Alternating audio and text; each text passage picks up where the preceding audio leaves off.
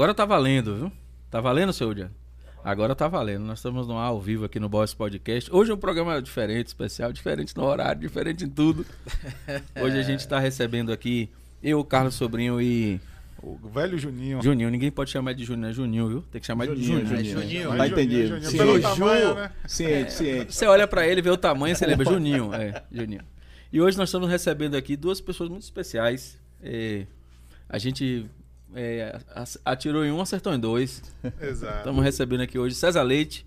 Muito bom ter você aqui. E- César Leite, que para poder falar das qualificações é médico, vereador, ativista Ex- da- ex- ex-vereador. Ex-vereador.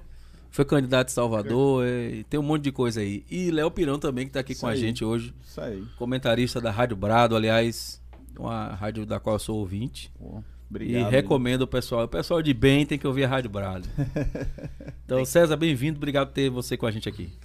Eu que agradeço, Juninho, É, Juninho. Carlos Sobrinho também pelo convite. Tá aqui também ao lado do meu amigo Léo Pirão, da Rádio Brado. Vamos bradar também, né? Sempre bradar todos os dias. É um prazer estar aqui e bater esse papo aqui gostoso, né? Falando um pouquinho sobre política, empreendedorismo, Vamos falar sobre de tudo que tá tudo. acontecendo. Vamos falar de tudo. Vamos começar de, de trás para frente, já que a gente teve as, as manifestações agora. Vamos É. começar delas, a gente vai voltando no tempo aí. E já que a imprensa fez todo um trabalho de esconder o que aconteceu, vamos, vamos- vamos falar abertamente aqui da, da- das manifestações para depois a gente falar de pandemia, falar de lockdown, falar de tudo.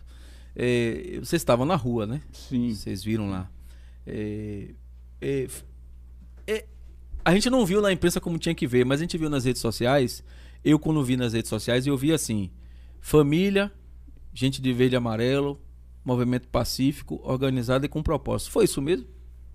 Sempre. Não, primeiramente, queria dar boa tarde aí a vocês, a Carlos Sobrinho e a Juninho. Agradecer também. Vim aqui acompanhando meu amigo César Leite e, surpreendentemente, estou participando aqui do, do Ah. podcast, da, Bo, da Boys Podcast. Você entrou, já era. É, agradeço muito aí a oportunidade. Para mim é uma grande honra, viu, estar aqui com vocês. E é isso. é, As manifestações conservadoras, elas são isso, né? É, Você, pra quem está ali, quem vai para uma manifestação conservadora, principalmente hoje, ela, principalmente hoje mesmo falando, é, vai pela liberdade, né? Nós estamos vivendo aí uma ditadura. A juristocracia está imperando no Brasil.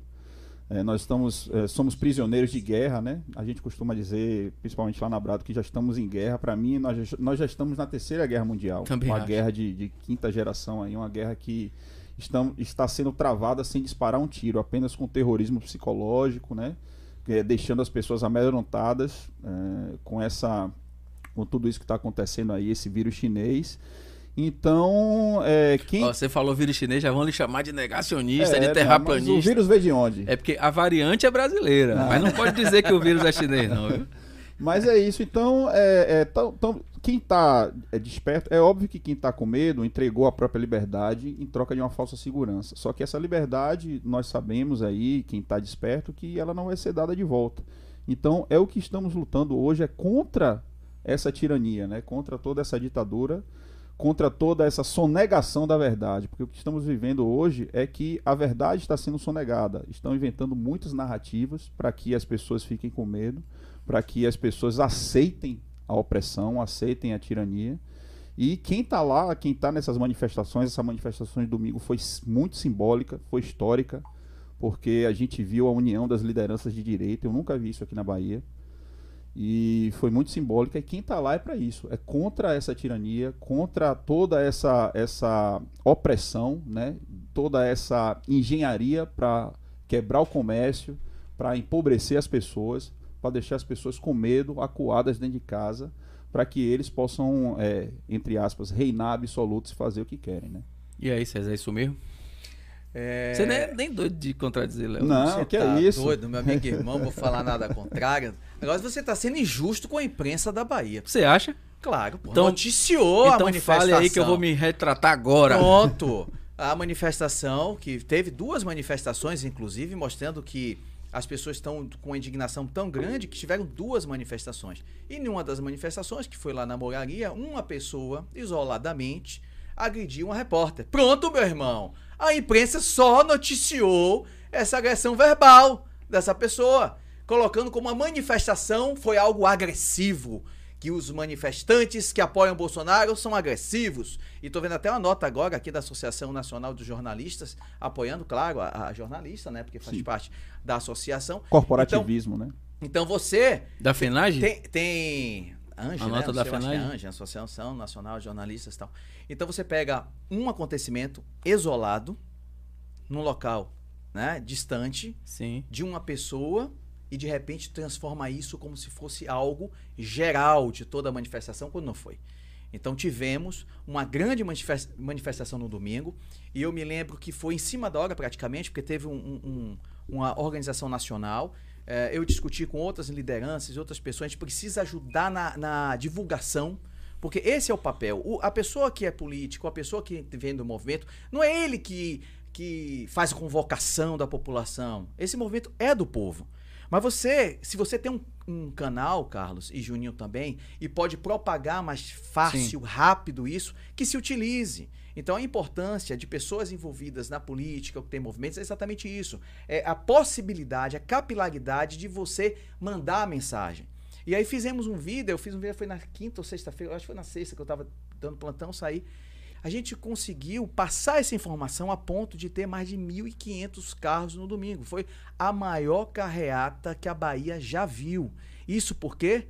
Por causa da indignação das pessoas. Muitas senhoras, muitos senhores, pessoas de bem, querendo abrir o comércio, querendo trabalhar, pedindo eu quero. Pela primeira vez, né, na história que a gente vê assim da, Sim. da Bahia, As pessoas recente, implorando para Implo- trabalhar. Eu né? quero trabalhar, pelo amor de Deus, me deixe trabalhar, eu quero pagar minhas contas.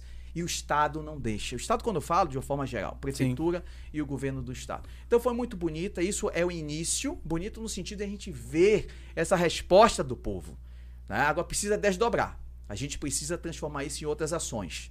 Ações que a gente pode discutir aqui ao longo do, do bate-papo. né? Outro, outro Agora, assunto. eu, eu, Diga, eu- eu- só para poder não deixar de falar, eu percebo que isso aí é um movimento nacional, né? A gente está falando aqui da Bahia, a gente está falando daqui, mas eu vejo que está acontecendo isso no Brasil inteiro. A Paulista As tava pessoas- fechada. A né? Paulista, e você vê em Pernambuco, a, a movimentação está acontecendo porque as pessoas precisam trabalhar.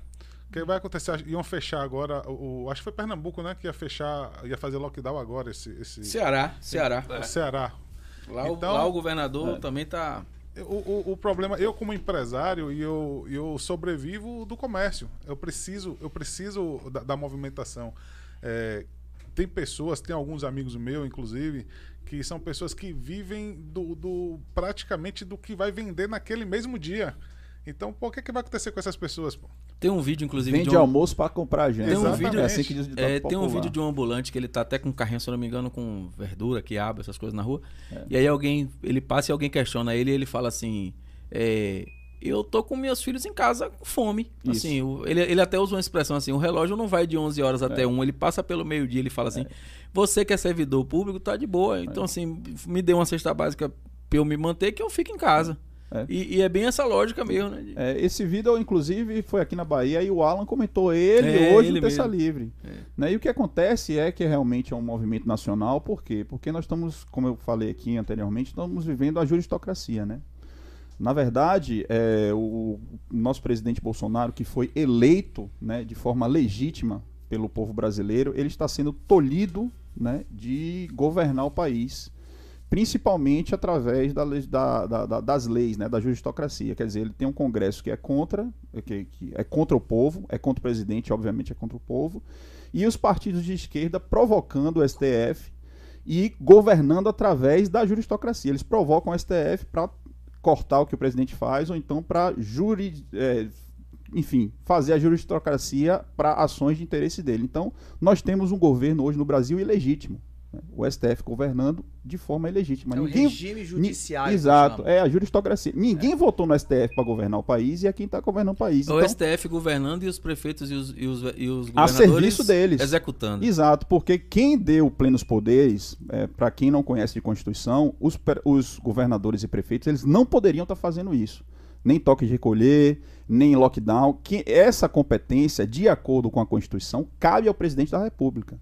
Só que o STF, rasgando a Constituição, como muitas vezes ele, ele o fez, ele tirou esse, esse poder do presidente e colocou na- nas mãos de prefeitos e governadores que começaram essa, esse pandemônio no Brasil, né? Essa opressão é, contra o povo brasileiro. Então, a princípio, no, no- no início lá, aí da, da- dessa confusão do vírus chinês, as pessoas estavam amedrontadas. Só que hoje as pessoas já veem que o vírus realmente existe, mas não é essa sangria desatada. né? Existe o tratamento precoce, existem é, é, formas de combater o vírus e, ao mesmo tempo, seguir a vida normalmente. E ele tem uma. Só- é, César é médico, pode até falar disso melhor. É. E ele tem uma letalidade menor do que muitas Exato, outras doenças que estão matando mais gente aí. É, então, para finalizar aqui, para deixar a Aí- César aí já- falar, já que, é, vão que a dizer- grande estrela aqui é César Não, Leite. que é isso, aqui é um já- bate-papo. Já vão dizer, Não, já aqui vão é- dizer que a, que a gente é Não fala estrela, não, pô, pelo amor de Deus. Não, não, era- Porra, estrela, velho. Mas enfim, para Você podia, você é podia estrela, usar, você, na sua campanha, você podia usar uma estrela. não, Não, você pelo tá amor de Deus. Eu sou, eu fui o coordenador da campanha, isso aí a gente. Você né? bota uma estrela.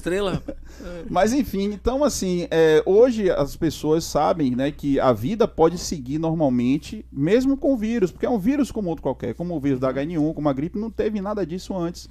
Basta fazer o tratamento precoce, tomar as precauções, porque senão, com esse lockdown, as pessoas vão sofrer mais, vão morrer mais, tanto de depressão, já teve suicídio, como pobres e tal. Então, assim, as pessoas começam a acordar contra essa tirania, porque essa tirania, na verdade, só favorece eles, porque assim eles podem tirar o dinheiro do governo federal de forma indiscriminada, né? Sem, sem, sem concorrência, né? E tal. Então aí eles já estão fazendo aí a campanhazinha deles de 2022. E, é, a custo da opressão do povo. Você- e o povo está reagindo. É, uma, é um movimento nacional em reação a isso aí. Você, Agora- você acabou de assinar sua carteira de terraplanista quando você falou tratamento precoce. É, Ah, pronto, não, matou, cara. rapaz. Eu me curei com tratamento Você, precoce. você, você lugar de fez- fala aqui, eu falar um, me apropriar, me apropriar da- de um termo O cara esquerdista. fala lugar de fala estrela, É, tá? Eu acho você aí do é, programa, não, a Ô, daqui- Léo, que é isso? Não, eu tô sustentando. é, isso aí é simplesmente é pra gente Daqui a, pouco ele, usar. daqui a pouco ele vai chamar a gente de amigues. Não, Não jamais. Pode não, viu? Isso aí é simplesmente pra quem tá nos ouvindo e é contra nós. aí, Mas é legal você falar, você, você, ter, você fez. Não, né? não tem narrativa, não Claro. tem narrativa para. Mas assim, eu fiz o tratamento precoce receitado pelo meu amigo e irmão aqui, César Leite. E eu vou contar como foi minha história aqui rapidamente. É, Eu, eu, eu sou comentarista da Brado, eu comecei a passar mal numa quarta-feira à noite na Rádio Brado. Saí de lá já com febre, dor de cabeça. Cheguei em casa e liguei pra César. Teus, teus primeiros sintomas ali. é, César, cara, eu tô mal aqui, tô com dor de cabeça, tô passando mal ali. Rapaz, tome a dipirona e veja como você vai amanhecer amanhã de manhã. Beleza, eu tomei e tive uma noite infernal. Eu, durante a noite, tive inclusive, trocar o lençol da cama, de tanto que eu suei. E eu acordei realmente muito mal. Os sintomas foram muito pesados, assim, em mim. Dor de cabeça, mal-estar. Não tive desconforto respiratório, mas o resto eu tive, corpo doendo. E aí liguei pra ele, César, olha, tô passando mal. Ele, não, vamos começar o tratamento precoce, tô passando aí. Aí ele foi lá, me, me deu a receita, eu só tive forças mesmo para ir na farmácia, comprar um remédio. E tomei a primeira dose do tratamento numa quinta-feira, às 14 horas. Almocei, tomei e dormi. Na sexta-feira de manhã eu já estava completamente assintomático. Foi aí que eu le- levantei, fui fazer o PCR e deu positivo. E eu fiquei os 10, os 14 dias aí de, de, de quarentena sem sentir absolutamente nada. E o né? que é que exatamente você tomou, você pode dizer? hidroxicloroquina, azitromicina, vitamina D e zinco. E fui curado completamente. Eu não passei, assim, não passei 24 horas Então mal. você pode falar realmente. Posso falar, pô. É, ele aconteceu teve, comigo. Ele teve todos os sintomas, anosmia, aquela coisa toda, né? E como ele está numa fase endêmica, né? É, o primeiro pensamento é Covid. Então você É, vai esperar, né? E aí, com medicação, ele saiu super bem, depois Sim. mostrou que positivou, mostrando o resultado que tem o tratamento precoce, que já está reconhecido em todo o mundo. Mas, mas mesmo que não tivesse, deixa eu, deixa eu botar uma pimenta aqui nesse negócio. Eu, eu, eu penso assim, o, o Covid, ele, ele, o vírus, ele de certa forma é novo para todo mundo. Ele não é tão novo, já se fala dele há algum tempo, mas assim, nesse cenário que a gente tá, ninguém sabia muito como lidar com ele, do ano passado para cá. Sim, sim. E, e- e nesse cenário, eu penso que cabe colocar na mesa todas as opções. Uhum. Peraí, quais são as opções? Tratamento precoce, vermectina, tal. Sim. Beleza. E, e hoje parece que quem não aceita, quem, quem tenta colocar isso e quem, quem eh, eh, por exemplo, fala de tratamento precoce, parece que é contra a vacina, parece que é contra, é negacionista, é tudo. E, e eu, e eu não vejo nada que desabone. Eh, eu não, eu não, não vi eh, nada que diz assim, não, fez o tratamento precoce e teve um prejuízo, por exemplo. Uhum. É, a gente tem estudos lá no início que se falava do, de que podia dar arritmia, podia fazer mil coisas, mas também eu cresci ouvindo dizendo que ovo fazia mal, depois ovo faz bem, hoje ninguém sabe mais se faz É, bem ou se faz a- mal. a- a- na ciência, a verdade ela é mutável, de acordo com o tempo, de acordo É. com as circunstâncias. Isso é muito importante você falar pelo seguinte: algumas pessoas falam, ah, mas Fulano morreu e fez tratamento precoce. Alguém fala isso é de uma infelicidade grande. Por quê? Quando você tem um paciente, vamos citar, uma pneumonia por determinada eh, bactéria, e você entra com uma moxicilina, que normalmente você tem bons resultados com moxicilina. Mas o paciente não respondeu bem, porque determinada virulência, agressividade daquele, daquela bactéria, a ponto de você ter que escalonar o antibiótico, ou seja, colocar um antibiótico de maior, vamos chamar de potência. E se ele não responder, às vezes precisa de um TI. Então, a medicação apropriada, ela pode não responder em determinadas circunstâncias. Não quer dizer que todo mundo que faça tratamento precoce vai ficar curado. Você vai reduzir a carga viral. Em alguns pacientes, podem sim evoluir para complicações, como qualquer doença dessa forma. Cada organismo também reage de um trata- jeito, né? Claro, mas o tratamento precoce, de forma de estatística, quando você pega um universo maior de pessoas, o resultado tem sido eh, benéfico. Então você já vê eh, trabalhos no Peru, com a ivermectina respondendo bem. O Japão está fazendo um excelente trabalho. Os médicos europeus essa semana clamaram pelo uso, né? É. pelo uso, mais de 264 artigos mostrando que o tratamento precoce, eu não vou falar das medicações, que é, todo mundo já conhece as medicações, eh, você já tem exige- eh, evidência 2A. Não são todas as medicações que se faz tratamento científico com evidência 2A. Muitas medicações se trata de forma histórica e boas respostas, sem inclusive tamanha evidência.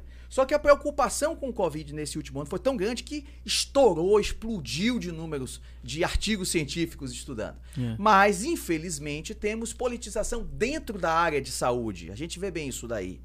Né? E cria essa barreira do atendimento. E só está prejudicando o povo. A própria vacina, César. A própria vacina, ela não tem uma. uma- ela não tem, Eficácia ela não tem 100%. tempo histórico para comprovação, Isso. né?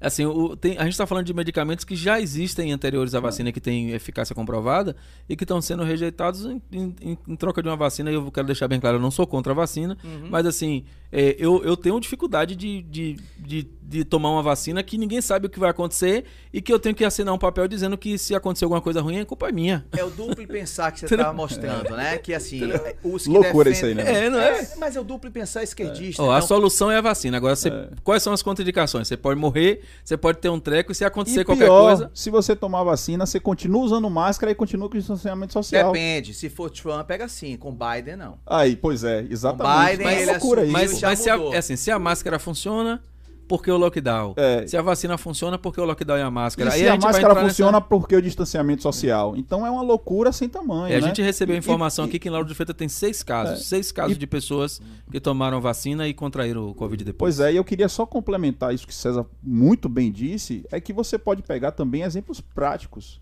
É, temos aí a cidade de São Lourenço, que há 21 dias não tem óbitos de Covid e, e- e- por conta do tratamento precoce. E aqui na Bahia temos a cidade de Porto Seguro, que o comércio está todo aberto lá, doutora Raíssa, Exato. né, a, a baluarte, digamos assim, do tratamento precoce no Brasil.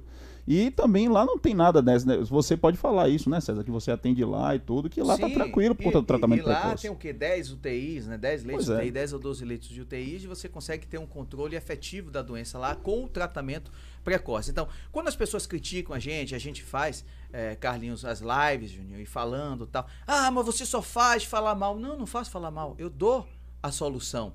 Para um prefeito, Bruno Reis, que há pouco tempo disse que não tinha como resolver o problema que batesse na porta do Bolsonaro. Se ele não tem como resolver o problema, ele renuncia ao cargo de prefeito. Porque se você é eleito prefeito, é para resolver os problemas da sua cidade. Então, cria-se um centro de referência de Covid para você fazer diagnóstico, acompanhamento das pessoas nas casas. Faça o tratamento precoce. Identifique qual a fase que aquele paciente está, se é fase 1, fase 2, já depender da fase, faça a medicação. A vacinação, como você bem falou, que hoje são quatro ou cinco vacinas que estão aí, umas estão sendo suspensas, né, pela questão de segurança, teve alguns problemas, até mesmo pelo tempo de avaliação que não se tem, mas em virtude da emergência que estamos hoje, no quadro de pandemia, está valendo a vacina, então faz a vacinação como está sendo feita, né, cria a estrutura, mas meu amigo, lockdown, que agora eles querem falar que é lockdown parcial, né? Então é aquela meia gestante. A mulher tá grávida ou não tá grávida? Tá meia gravidez. Então é o lockdown parcial. Na que eles prática, a gente tá vendo um lockdown. Então não É funciona. narrativa, é. é, narrativa para enganar a população. E falar em narrativa, me permita Agora aqui, tem uma Léo, solução interessante, né? Que o. o, o- é, eu acho que não sei se foi em São Paulo. Que, que lá o prefeito autorizou os músicos se apresentarem nas farmácias. Não, Supermercados, e farmácia, supermercados. é, é o loucura. cara não pode fazer um show, mas ele, É. ele pode se apresentar num supermercado, numa farmácia, porque o mercado pode.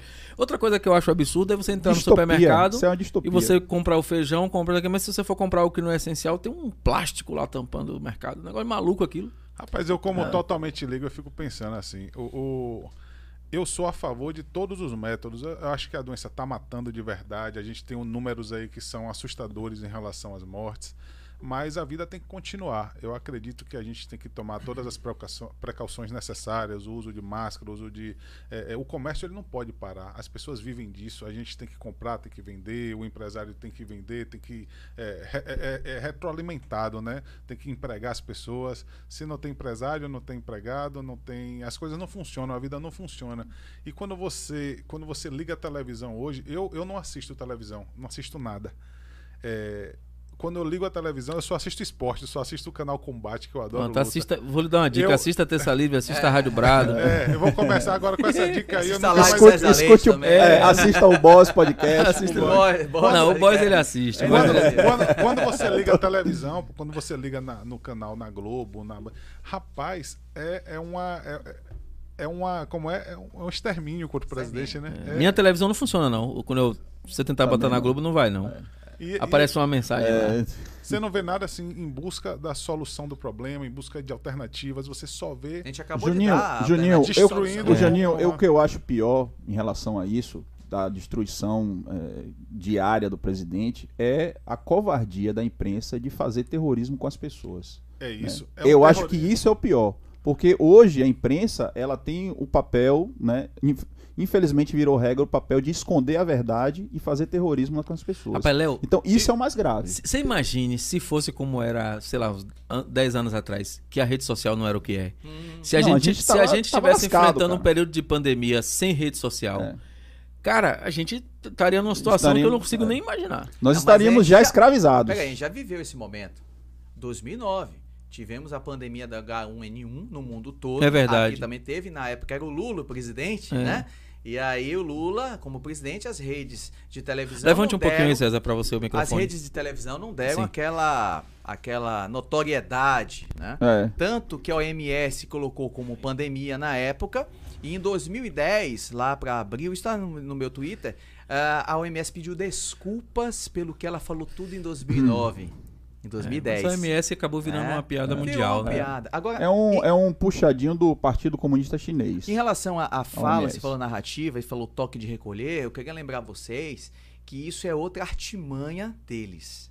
Porque não existe na Constituição toque de recolher, isso é, É. coisa de bandido. É. O que está sendo feito aqui é o típico estado de sítio. Só que eles não podem dominar estado de sítio, porque quem decreta isso é o presidente da República, que é liberado pelo O legislativo. nome chique é lockdown. É, é, não. Aí o que, que eles falam? Para não chamar de estado de sítio, chama de toque de recolher. Tô falando especificamente sim, do toque sim, de recolher. sim. Então eles colocam uma palavra, né? Fazem uma narrativa para justificar o que eles estão fazendo, A que atrocidade não é que eles estão previsto. fazendo. Tá? Não é previsto Não na previsto. Constituição, no caso. Não né? é previsto. Então Não é previsto com o presidente fazendo. Mas tem um lance que Que eu é o acho. estado, que é o de, estado de sítio. sítio, Então eles é. estão usurpando o poder, dado isso pelo STF, dado isso pelo STF, usurpando o poder para fazer o que eles querem. Mas tem um lance que eu acho pior, César, disso aí. Que é assim.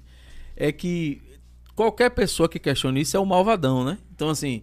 Ah, o lockdown é pra salvar vidas. É, é esse- esse o discurso. Então, Essa é a se- narrativa. Não, é, lockdown mata. Se eu, se eu chego e digo, mas peraí, tem gente morrendo de suicídio, tem a economia lá que lá na frente vai matar mais gente do que. Do que... Se, eu, se eu coloco isso na mesa para simples discussão, eu sou o miserável que sou insensível, que, que não quero cuidar de vidas. Uhum. Então isso acaba fazendo com que muita gente que concorda com isso acabe ficando meio frouxo na discussão. E eu penso que é hora de quem, quem não, não quer ficar frouxo na discussão. É, é ir pro simples debate. E tem que É se assim, munir então da coloca- verdade, Coloca se aqui na mesa. verdade. Qual é o estudo que mostra que o lockdown funciona? Uhum. É, me mostre por que, que o tratamento precoce não funciona. Pronto, eu- O simples discurso vai constranger o processo. Não tem dúvida. Sim, sim. Eu, não, eu penso é, que. Assim, se você começa a debater, porque assim, o que acontece é o seguinte, hoje as pessoas, elas, é, com essa engenharia social da esquerda, elas deixaram de ser razão, deixaram de pensar com a razão e, e acabaram pensando só com a emoção. Quando você pensa só com a emoção, quando você pauta a sua vida suas decisões só com a emoção, é muito fácil de te manipular. Porque basta lhe deixar com medo, você pautando tudo na emoção, você vai fazer o que quem te deixou com medo quer. Então é isso que as pessoas estão hoje. Essas pessoas que querem ser monopolistas da bondade, que dizem que a gente é negacionista quando coloca a verdade, elas pautam a vida delas na emoção. Mas se você confrontar elas com a verdade, vai, é, vai ser inegável, entendeu? Elas vão chegar até a chorar em sua frente ou começar a lhe xingar, porque a verdade, é, a verdade dos fatos, ela é soberana sempre, né? Então o que a gente precisa fazer é, é, é, é apresentar a verdade, apresentar argumentos sólidos para essas pessoas para que elas acordem. Né? Elas acordem e vejam quanto elas estão erradas. Você sabe qual é meu medo, Léo e César? É que assim, algumas pessoas hoje elas são contra o lockdown, contra isso tudo, que está começando a doer no bolso e na barriga. Sim. Só por isso. Se porventura voltar um pouquinho e começar a normalizar um pouquinho, elas, elas fingem, esquecem tudo que aconteceu. E eu penso que a gente, a, a gente tem um papel importante nisso, que é, peraí, é, não é só voltar a abrir o comércio, não é só liberar as pessoas a circularem na rua. É, é as pessoas entenderem que a liberdade delas está por um fio. Perfeito. Sim. Perfeito. É, é, é mais do que voltar a, a abrir a loja. É, peraí. Olha que ensaio que foi feito. Se a gente não, se a gente, se o povo não fosse para a rua como foi agora domingo, é. com, com a manifestação aqui em Salvador, na Paulista, em todo lugar, é, foi um recado, um recado claro. Você vê a, o próprio movimento que está agora aí das, das, das assinaturas lá para o pedido de impeachment de, de de Alexandre de Moraes. Sim. É, é, Mais de um milhão de assinaturas. Já, já bateu 2 milhões de assinaturas milhões, hoje. Já, já. É. Já bateu 2 milhões hoje. Quando então, você estava 1 milhão e 900 Não, a meta era 500 mil assinaturas quando, Pois quando é. foi lançado. É o Caio tá Então, fazendo. é o povo dizendo um recado claro. E aí eu penso que lá, ficar dizendo, peraí, peraí, tem 2 milhões de assinaturas, não é daquele jeito que a gente imaginou, não. Mas se a gente não entender que a gente, ou a gente faz isso, Perfeito, ou, ou daqui a muito pouco tempo a gente não vai poder fazer nada. Nada, vai mas- ser tarde demais, mas- é isso. O que as pessoas, desculpa César, o que as pessoas precisam tomar consciência é de que não vai voltar à normalidade se as pessoas não tiverem uma reação. Sim. Muita gente fica, não, quando isso passar, quando isso passar, quando... não vai passar. Não vai passar. Gente, vai nosso ouvinte agora aí. não vai passar. Se você não tomar as ruas, se você não for lá reclamar pela sua liberdade que lhe foi tirada, não vai passar. Essa coisa não vai passar, vai ser infinito e pode ser tarde demais depois. É, tem uma coisa, é, tá até na música do Bob, né? Slavery Mental. É, né? são- slavery. Mental slavery, que é a questão da, da, da escravização mental que a gente tá vivendo hoje, né? E isso é muito preocupante. Eu fiz uma entrevista ano passado, eu fiz não, né? Dei uma entrevista ano passado. E determinado repórter virou para mim e falou o seguinte: eu tinha falado com ele sobre a questão de monitorização da, da, da vida da gente, que vai ser uma tendência que vão querer fazer. Já foi notificado hoje. É, lá em São Paulo, em Laranjeiras, uma pulseira para mostrar quem tem Covid ou É, não. Então, é totalmente o código de ética, né? Dizendo, ó, aquela pessoa marcada. Não, tá se propondo até monitoramento por celular. Monitoramento por celular, é, o passaporte Covid, que já estão pensando mundialmente isso daí. E daqui a um tempo vai ser chip mesmo, para saber o que é tal. E esse determinado repórter falando comigo em off, falou, não, mas eu acho certo, porque eu não tenho nada a esconder. Eu tuitei há pouco tempo dizendo assim, o famoso cara, né, a pessoa que faz eu não tenho nada a esconder, é o grande inimigo da defesa da liberdade. É aquele cara que, pelo nome do eu não tenho nada a esconder, ele se entrega todo. Ele vai permitir a monitorização da vida dele toda. Ele vai permitir com que o Estado entre na casa dele. Ele vai permitir tudo contra ele, porque ele não tem nada que esconder. Então, essa briga que nós temos a favor da liberdade contra o poder, e aí aquela linguagem até esquerdista, né? Opressora do Estado contra a gente, que é uma linguagem mesmo de liberdade, tá lutando pelo indivíduo, pela sociedade. Precisa ser feito. Quando as pessoas dizem, ah, César, você foi pra carreata e aglomerou, né? A gente ouve isso, né? E aglomerou. Aí eu falo, a gente aglomerou. Levou risco, sim. Mas sabe por quê? Porque o risco na guerra é necessário. Ninguém vai pra uma guerra e não acha que vai ter morte, que não vai ter sangue, que você não vai perder um filho, não vai perder um pai. Ninguém acha disso. Agora a gente tá levando a briga pra defesa do que a gente acredita. Porque o que vai acontecer agora, sobrinho e Juninho, vai ser um caos, um colapso social. Porque se o governador e os prefeitos daqui permanecerem com essa atitude autoritária, draconiana, que tá matando as pessoas, você acha que vai ficar assim? Vai pra rua, irmão, vai ser saque, vai ser roubo. perder a razão, Vai velho. perder a razão, vai ser um colapso social. E é isso que nós não estamos querendo. Nada justifica, nada justifica você bloquear o comércio. Não há justificativa. se você tem contato com o transporte público, se você tem contato com as pessoas, se o vírus está aí. Como você falou, medidas preventivas, vacinação, tratamento precoce. Vamos lá, irmão. Agora, os comerciantes estão fazendo É, os o metrô- protocolos. metrô tá Pra cheio, que o você não ônibus vai tá liberar o comércio? Lembrando que aos nossos ouvintes, nossos tele- telespectadores, que o tirano só tem poder porque as pessoas obedecem. É. A ditadura, a tirania só existe porque tem quem obedeça. Entendeu? Então as pessoas estão obedecendo e estão retroalimentando essa loucura. Você me lembrou um negócio agora que é do livro A República, né? Que foi Sim. escrito aí, um, eu acho que foi Transímaco, que era o- o- um dos personagens da República. Olha que eu tô falando, coisa da É. Grécia há dois mil anos atrás, né?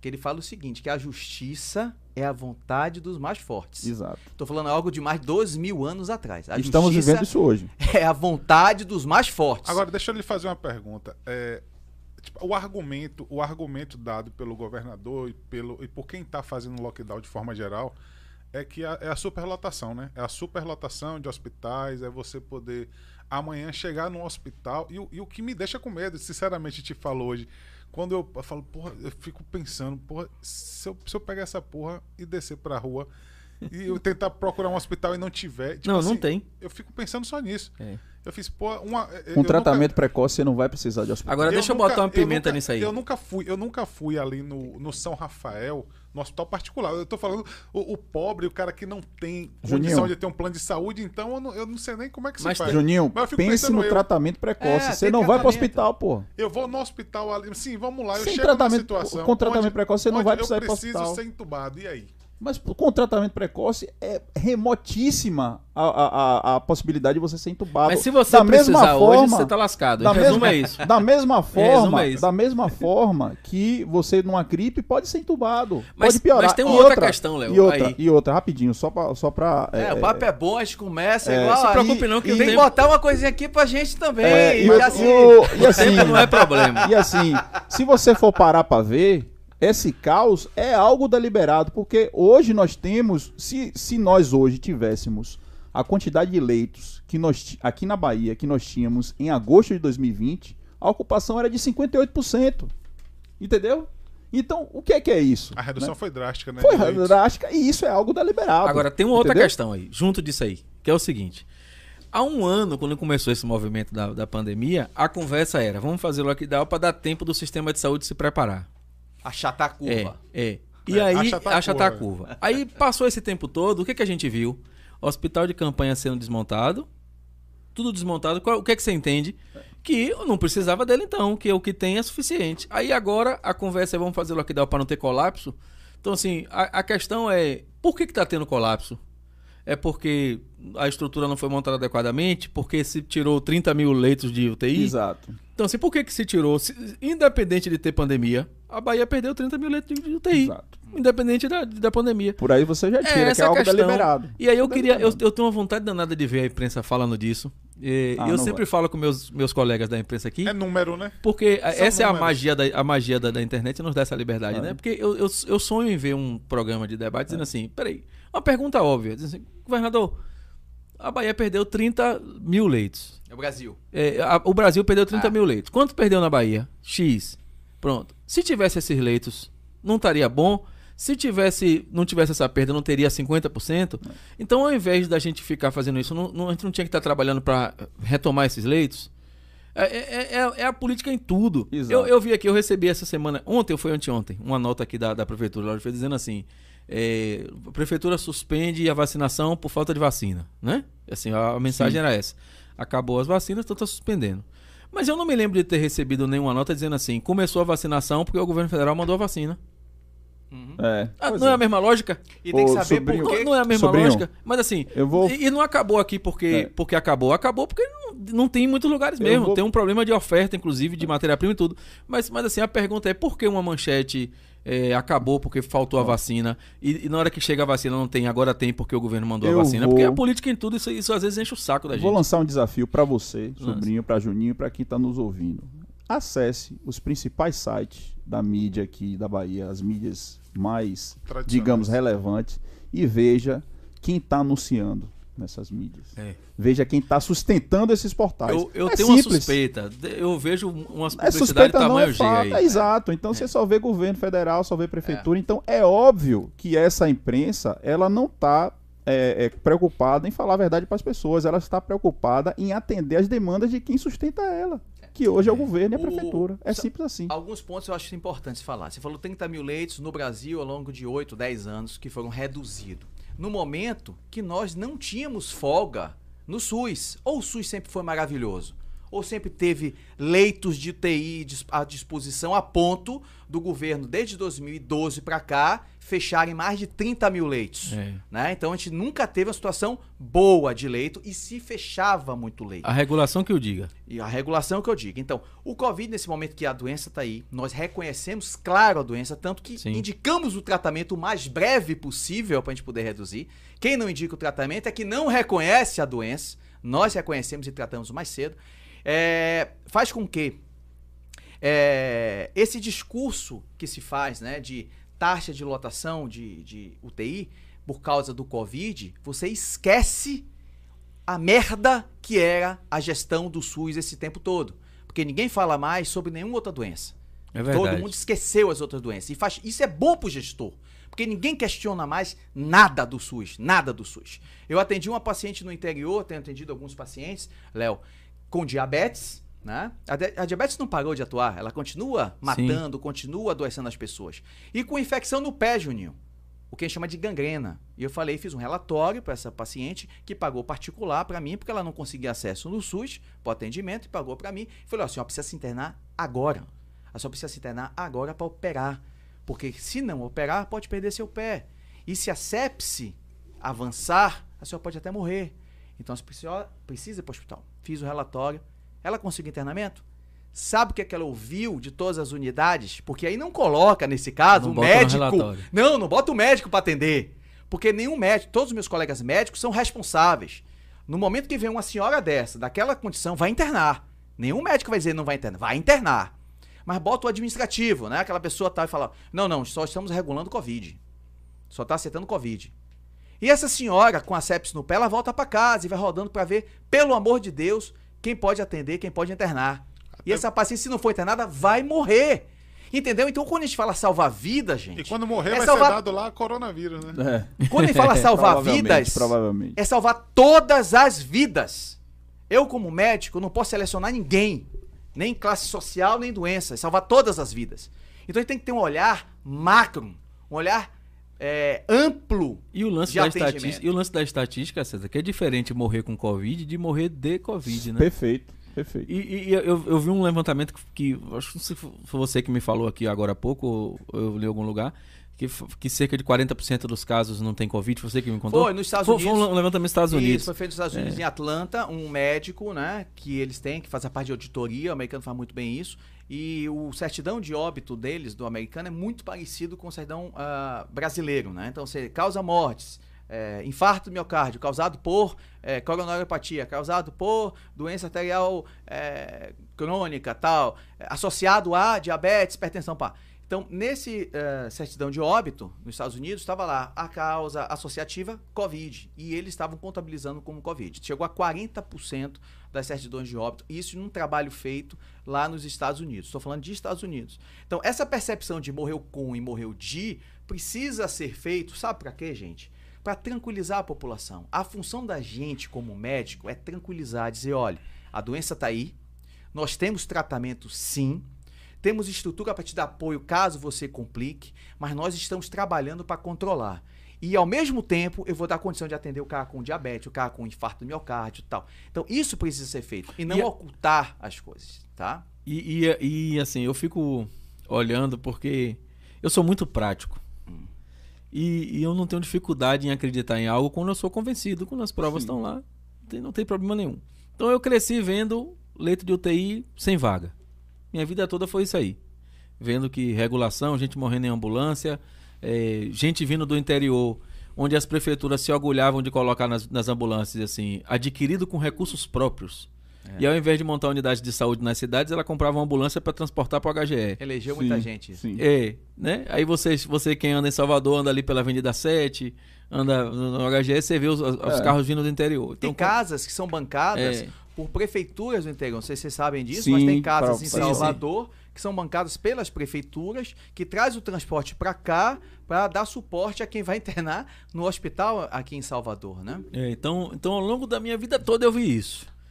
E, e eu vi situações, por exemplo, ninguém fala mais de chikungunya, de dengue. Não. é, Acabou todas as doenças. Só existe o tudo. vírus chinês hoje. Acabou É. tudo. E ah, você agora virou terraplanista de novo. Falou. Então, assim, o pessoal se zanga quando chama de vírus chinês, mas a variante é a brasileira, né? É. Então, até, essa, até nisso tem que, tem que, que olhar. E aí, e aí a gente vê. Ontem eu recebi é, algumas coisas de WhatsApp, porque o WhatsApp a gente não pode confiar em tudo. Mas eu, eu, eu tô vendo aí é, zero, zero, zero de notícia falando, por exemplo, dos respiradores. Zero, ninguém fala. Eu, eu fico pensando assim, o- meu- os meus colegas nas redações. Esse é o maior mistério da Bahia do na último re- ano. não, os meus colegas o na maior mistério da Bahia do último ano é Aliás, onde estão os respiradores. Pra não dizer que eu não vi em lugar nenhum, eu vi hoje uma notícia, se eu não me engano, no site lá da Boborinho, dizendo assim, dizendo que um- uma, uma delação premiada citou o governador, né? Então tem um, um processo insta- instaurado. Mas, mas assim, e, e Capitão Alder, quando teve aqui, que citou isso também. Mas fora isso, eu não vejo, eu fico pensando assim, os meus colegas jornalistas nas redações, como será que dorme? Assim, Não, eu acabei de lhe explicar o porquê, pô. Acabei de Não, quem tá então, pagando assim, o salário é, deles é, então, quem, é- não, são os mas, anunciantes. Mas, mas né? perceba, uma coisa é você não, não poder no veículo dizer, e a maioria dos veículos controla mesmo. É. E ponto. A conversa é essa.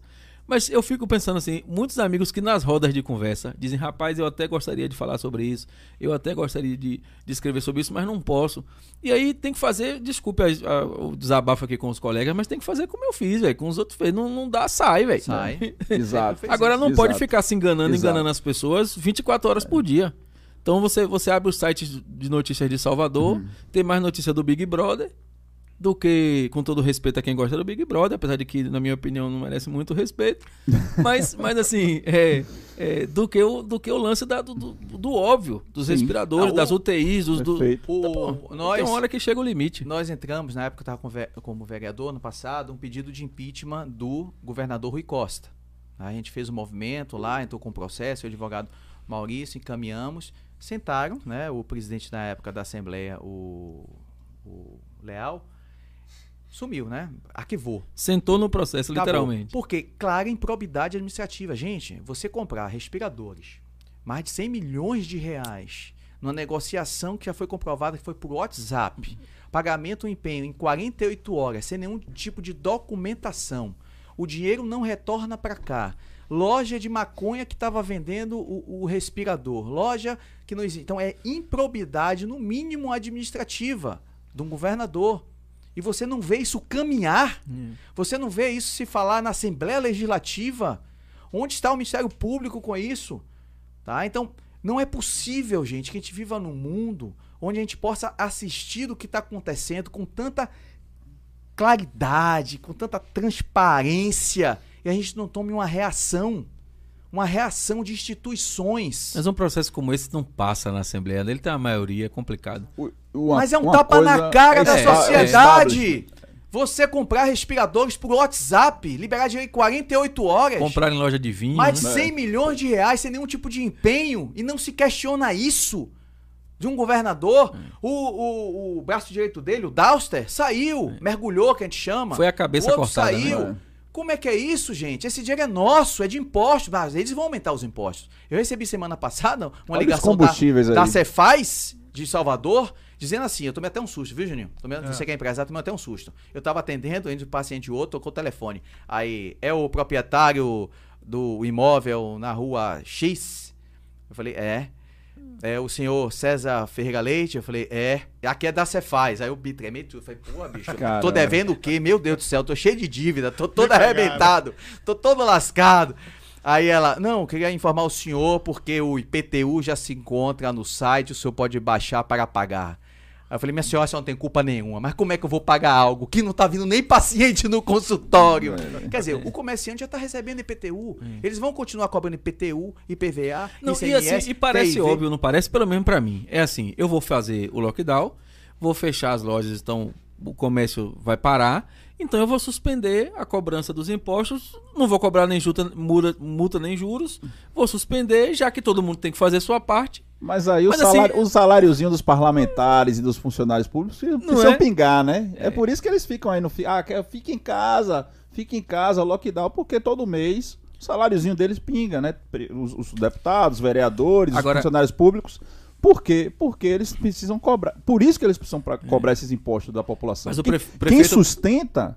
Quem sus- é isso, eu até falei na Mas o prefeito. Bruno Reis deu uma solução do Quem- dinheiro. Tá, imprime- não, isso aí, velho, sem comentários, bicho. Um cara desse. Um, Banco um- o, pre- imobiliário. o prefeito de uma cidade como Salvador, a quarta maior, né? Porque era a terceira, já perdeu, né? A- agora é a quarta. Na quarta. O prefeito da quarta maior cidade falar uma asneira dessa, de que o governo federal precisa imprimir dinheiro para resolver um problema que eles causaram, os prefeitos os Lula falou governadores. isso, né? Bicho, um cara desse, bicho, me desculpe, velho, mas um cara desse não, não tem capacidade pra gerir uma cidade, nem uma cidade de, de- de- nem síndico de prédio, esse cara tem eu- capacidade agora, pra ser. falando aqui de uma coisa mais urgente, eu, eu, eu, de fato estou muito preocupado com, com o cenário é, do colapso social, porque para mim ele está mais perto de acontecer do que muita gente imagina. Mas é isso que eles então, assim, querem. esse limite do, do cara faltar comida em casa e fazer uma bobagem na rua tá muito Mas perto. é isso que eles querem. Sabe O que colapso social é o objetivo deles. Sabe por que não aconteceu no passado? Isso aí, aí a comunicação do Bolsonaro, do governo federal, tem que melhorar bastante nisso. No ano Não. passado, em auxílio, auxílio emergencial, foram ah, transferidos 300 bilhões de reais para a população. 300 bilhões. Isso corresponde a 10 vezes o valor da Bolsa Família por ano. Então, se o PT falava da Bolsa Família, falando Bolsa Família, isso, aquilo todo, o Bolsonaro, ano passado, distribuiu 10 vezes o valor do Bolsa Família. Por isso não aconteceu esse caos. Esse ano não vai dar para acontecer isso daí. E eu vou dizer uma coisa para vocês. O Bruno Reis falou outra besteira, né? Parece que o ponto dele é a Dilma que tá falando. É. Falou outra besteira. Eu já tô falando aí, ó, eu ouvi falar que É. estão falando que é Dilma É a Reis. Dilma que tá, é Dilma. Então, assim, é, em relação aos ônibus, eu vou fazer uma previsão aqui que vocês. Que dia é hoje? 16. 16. Você vai lembrar de César. Pra você ver que a gente tá ao vivo. Podcast. 16 do 3, É, agora 16 são que horas 3. aqui? Viu? São exatamente 3h34. Pronto, depois você vai botar isso aí. Tá o É, corte feito hoje, aí. nesse momento, no ano passado, o ACM Neto ele fez uma intervenção estatal sobre empresa privada de ônibus, que foi a CSN. Né? Vocês sabem disso. Ele acabou Sim. tomando para a administração para poder pagar os funcionários, porque a empresa não tinha condição. E aí, ele assumiu, reduziu a frota também, né? Pois então, é. reduziu a frota, aumentou, aglomerou, aquela coisa toda, vocês já sabem e tal. E ah, o Bruno Reis falou o seguinte: olha, eu não aumentei o- o- a tarifa e ninguém me aplaudiu. Primeiro que ninguém é para aplaudir gestor. Se ele quisesse aplaudir, ele virasse um ator, fizesse teatro, alguma coisa assim, de cinema. Não é Piadista, ele tá quase lá, viu? Fazer a é. obrigação é. Fazer a obrigação. Piadista, ele tá quase e lá. aí, Humorista. ele é. ma- manda as pessoas ficarem em casa, tranca comércio, com isso reduz em 60% o transporte, e ele fala, mas as pessoas não estão pegando ônibus para gerar a tarifa para poder pagar. Claro. Quer dizer, isso é uma piada. E aí vem minha previsão. O BRT tá aí.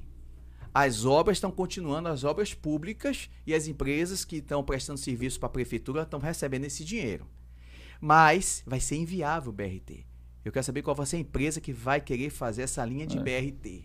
Aposto que esses viadutos do BRT vão virar viadutos de carro. Vão virar, porque a segunda etapa, se você reparar, não começou. Nenhuma empresa começou. de ônibus vai querer aceitar os, os, ah, os, os acordos, aco- os termos, os né? termos de contrato que vão ser. E vocês anotem aí, César falou isso em março.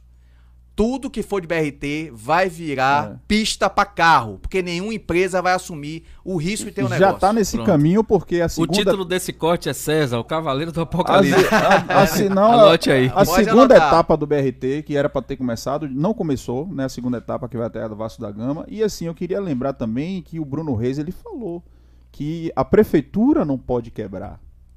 É, que se aumentar a frota quebra. É que a prefeitura e as empresas de ônibus não podem quebrar. Mas ele tá quebrando os empresários. E aí? Ele, os empresários podem quebrar, né? Os, os micro, micro- micro e pequenos empresários, os feirantes, os camelôs. Esse ele, ele Eu- pode eu- quebrar. eu- Agora a prefeitura não. Eu achei então, interessante. Você vê que um gestor desse, ele, ele tá realmente se lixando para o povo. Ele só tá pensando nele e nos amigos dele. Eu o achei povo que interessante. se lasca. Eu achei interessante, Léo, um comunicado que a prefeitura soltou assim que é, discutindo com um grupo de empresários que apoiavam o lockdown. Eu achei muito interessante aquele Ah, texto, Deus, eu não sei é. quem construiu, mas assim, eu- eu- é muito difícil. Não representa o É empresariado. muito Não difícil você achar não. empresários que apoiem. E aí, quando a gente conversa na rua, porque a gente tá na rua, Inclusive, esse cara Né? é amigo do É, Dória, lá você- do LID, trabalha é, no LID. você, então, você tá na rua, você tá na rua, eu tô na rua, Juninho tá na rua, a gente tem um dia a dia como cidadão, como empresário. E todas as vezes que eu converso com empresários e, e com, com o povo que tem na rua a lojinha, o comércio no centro da cidade, a leitura é bem clara. É assim, ó. A gente também entende que eles dizendo pra mim, né?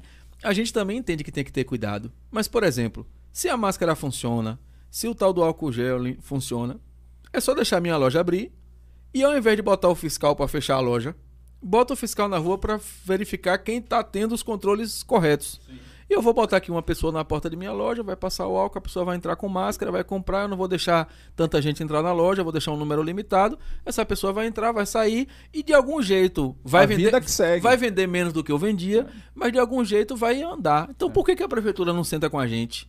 para discutir com o comércio um plano onde a gente pode ser o agente fiscalizador. Porque o que eles me disseram foi o seguinte: que se, se determinar que vai ter lá a máscara, o álcool gel e o, e o controle, qualquer comerci- comerciante que não seguir, o próprio comerciante vai, vai, vai fiscalizar.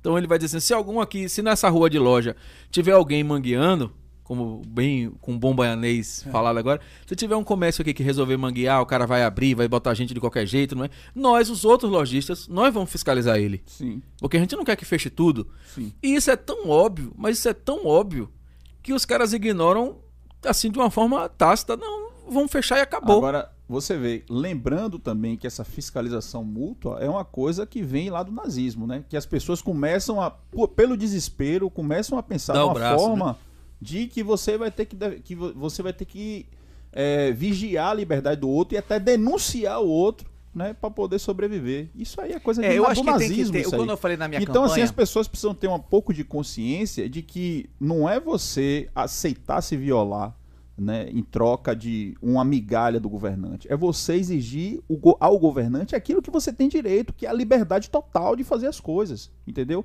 A meia liberdade você já está perdendo. Né? Você aceitar isso, porque isso aí é como eu falei, é Gestapo, é nazismo. Você não pode denunciar outra pessoa. Né? Você não pode fis- fi- fiscalizar a pessoa porque um governante quer que você faça isso.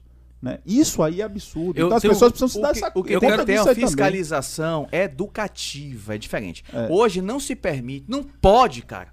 Você tem uma loja, tá quebrando, e vem um fiscal lá e mete uma multa em você. Ainda multa ainda. Porque é. você tava dentro da loja assistindo um programa e era pra estar totalmente fechado no escuro, como aconteceu no shopping em Salvador. É, limpando então você vê que já tem a má arrumando. intenção em relação a isso daí. A má intenção, tá certo? Então, o que tem que ter é uma fiscalização do Estado, lógico, educativa. Educativa e não punitiva, como tá sendo hoje em dia e sempre foi. Ameaçando caçar alvarás. Em Camaçari, não sei se vocês viram isso, os lojistas estão abrindo a tora, Juninho. Você viu isso? Não vi não. Estão abrindo a, abriu o comércio. Abriu o comércio na tora. Não quer nem saber. Com fiscalização. E isso já chama Não, desobediência civil. Estão peitando. O fiscal chegou, toma broca. Toma broca, toma broca. É- vi- é eu vi- desobediência civil mesmo que eles Eu vi estão em São fazendo. Paulo isso aí. Em São Paulo, eh, juntou o cara. eh, eh, teve um determinado lojista, juntou um grupo de amigos e falou: aqui ninguém fecha. Fechou a Ficou- barreira da porta assim, se cruzaram os porta, braços. todo Mas é isso que- Aqui ninguém fecha. Ficaram na porta esperando. E a fiscalização tentando entrar. Chamaram a polícia militar. a polícia- Aí teve até um dos integrantes que que estava na, na, na porta da loja que fez. Não houve declaração de estado de sítio para você poder invadir aqui. Aqui é propriedade particular e você não pode invadir. E, e- e a gente Perfeito. percebe em muitos É, policiais o perfeito. constrangimento também. Muito. É, percebe, percebe. A tropa, ela tá sendo usada, mas é o que eu falei ontem, né? Eu falei, inclusive, Isso na é Brada, importante. e é importante. É Se o policial, repetir. o policial que é cristão, o policial que acredita em Deus, e que são muitos, né? Que, que vive aí pelos preceitos da Bíblia e tal, ele não pode obedecer uma ordem ilegal de oprimir a pessoa, porque ele vai ser julgado lá no momento dele, no momento da morte dele, por Deus. né? Quem acredita nisso sabe o quanto isso é importante. Então é preciso que esses policiais saibam disso. Inclusive, ele também vai ser julgado por Deus se ele vê um colega dele fazendo algo de errado, oprimindo a população de forma ilegal e criminosa e não, fez- e não fizer nada. Né?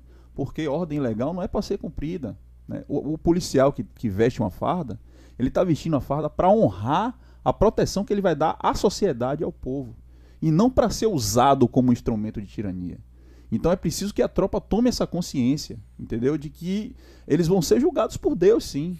Vão ser Agora, julgados por Deus. E é muito triste, né? A É gente triste vê demais. você pegar senhoras trabalhando com é, produtos. É covardia com isso. cara. suor do seu trabalho. Você invadir casas. Você invadindo. Quem invade E- casa é bandido. ele- Polícia não é bandido. Ô, Léo, vocês não viram, assim, eles são tão perdidos. Eu tenho esse vídeo, posso mandar pra você. Mandaram pra mim, eu acabei nem colocando isso daí. É um vídeo institucional da Secretaria de Segurança Pública da Bahia, que eles fazendo uma blitz, né, sobre a questão do comércio. E aí mostrando o que estão passando e tal. E de repente vê uma luz acesa e vai. Aí vai toda Pois é. O secretário, vai. Quando chega lá, aí o cara fala: "Não, amigo, aqui é minha residência". Não, mas tudo bem, aí só tá querendo ver porque o comércio pode estar aberto. O cara não sabia o que era comércio, o que era uma residência, porque tava com luz aberta. Você tá entendendo? Ainda faz uma propaganda institucional disso, irmão. Você tá entendendo o que é quem tá vivendo hoje? É louco complicado. demais, cara. É muito louco. É louco demais. Então, É, assim, é. a situação é muito grave já, entendeu, sobrinho? E, cara, as pessoas precisam acordar, porque senão pode ser tarde demais. Agora, entendeu, eu vejo, eu vejo esse processo sendo empurrado até 22, até a eleição. Sim, Ah, eu também. eu falo Isso aí direto. pra mim tá claro. Não O vai- povo tem que chegar lá e pegar a liberdade assim, de ó, volta. é, é senão como, vai levar, é vai ficar como até eu 22. tava vendo. é, é, não- me lembro agora quem foi que falou, mas assim, o sapo já tá na água quente. Boa, há muito tempo. Você, Então- vai, você, você vai apimentar com o, o- o- Lula agora no, Não. na, na É, história, né? é porque outro dia teve um. Nós tivemos aqui uma. uma- eu não sei com quem foi que a gente estava entrevistando aqui, não lembro. E, e, eh, entrou uma discussão se, se existia cristão de, de, de esquerda, né? E eu defendo que não existe. Não o cara ou é existe. cristão ou é de Não esquerda. existe. É. E aí, aí Juninho comentou assim: Mas você não pode eh, dizer que quem é Lula é do, é do Satanás. Eu falei: Não, eu não posso Quem é de dizer. esquerda é do é, demônio. que é do demônio. Eu não posso dizer que quem é de esquerda é do demônio, mas eu posso dizer que o demônio é de esquerda. Sim. E, e aí, dentro dessa leitura, a gente eh, desenvolveu, por isso que ele pensou que eu ia falar disso agora. Mas assim, mas eu, ah, o que eu queria falar era o seguinte: eu tô vendo isso sendo empurrado até 22. Sim. Ah, Concordo. cê- o lockdown vai ser até dia 20. Aí quando chega dia 20, 20, é. vai ser até dia 30. E isso vai empurrar, porque o, a, o, o- a, a- panela de água que o sapo tá é muito grande. É. Até a água esquentar o ponto do sapo perceber que tá É. cozinhando, já chegou 22.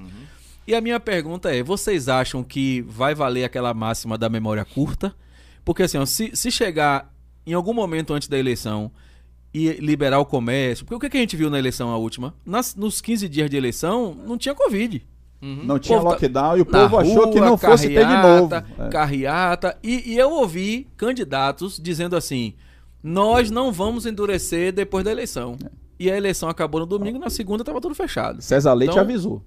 É, César é Leite verdade, é cansou verdade. de avisar de que isso ia Então, voltar. então Le- assim, leite ninguém. neles. É, Leite leite, neles. neles. e a é. gente tem uma e a gente tem uma memória ruim, né? O, É. o A gente povo faz uma leitura boa da política. O povo tem uma memória muito fraca. Então, mi- minha pergunta é: vocês acham que quando chegar mais perto da eleição, vai haver esse. esse vão afrouxar e aí o povo vai esquecer? O- Ou, ou não, ou essa marca, ou essa marca é, que está sendo gerada na vida das pessoas vai ser uma marca que não tem como a pessoa esquecer. É, eu acho o seguinte: primeiro, a composição do, do- de Salvador, né? Então, 25% da população de Salvador é abaixo da linha de pobreza. Então, são pessoas que são uma família toda da 500 reais. Então, são pessoas que vivem na miséria crônica há muitos anos. São pessoas que vai falar, não vai ter UTI, mas ela já não tem UTI há muito tempo. Vai faltar médico, mas ela já não tem acesso a médico há muito tempo. Vai faltar isso, aquilo, ela já não tem. Então, ela trabalha de manhã para comer a- a- a- no final da tarde. Isso é 25%. É um grande percentual. É muito alto. Que infelizmente nós temos a máquina pública que é fu- funcionando para candidatos, né? Então isso tem um peso forte, infelizmente, dentro da política. Isso é verdade.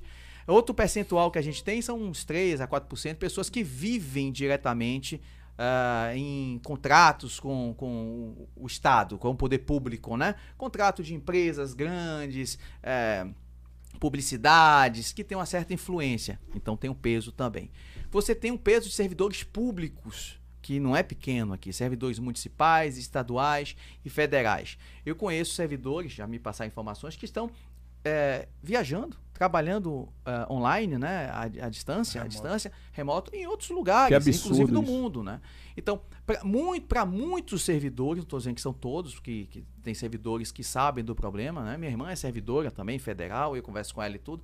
Mas para muitos servidores, um ano e meio se passou e não foi de tão grande impacto a pandemia, no sentido que sim. está recebendo seu dinheiro, está fazendo suas atividades. A gente vê outros que viajam também. Então, eh, o fato da pandemia impactar numa eleição para esse cara, né? não vai ser tanto, a não ser que ele goste do que o gestor está fazendo.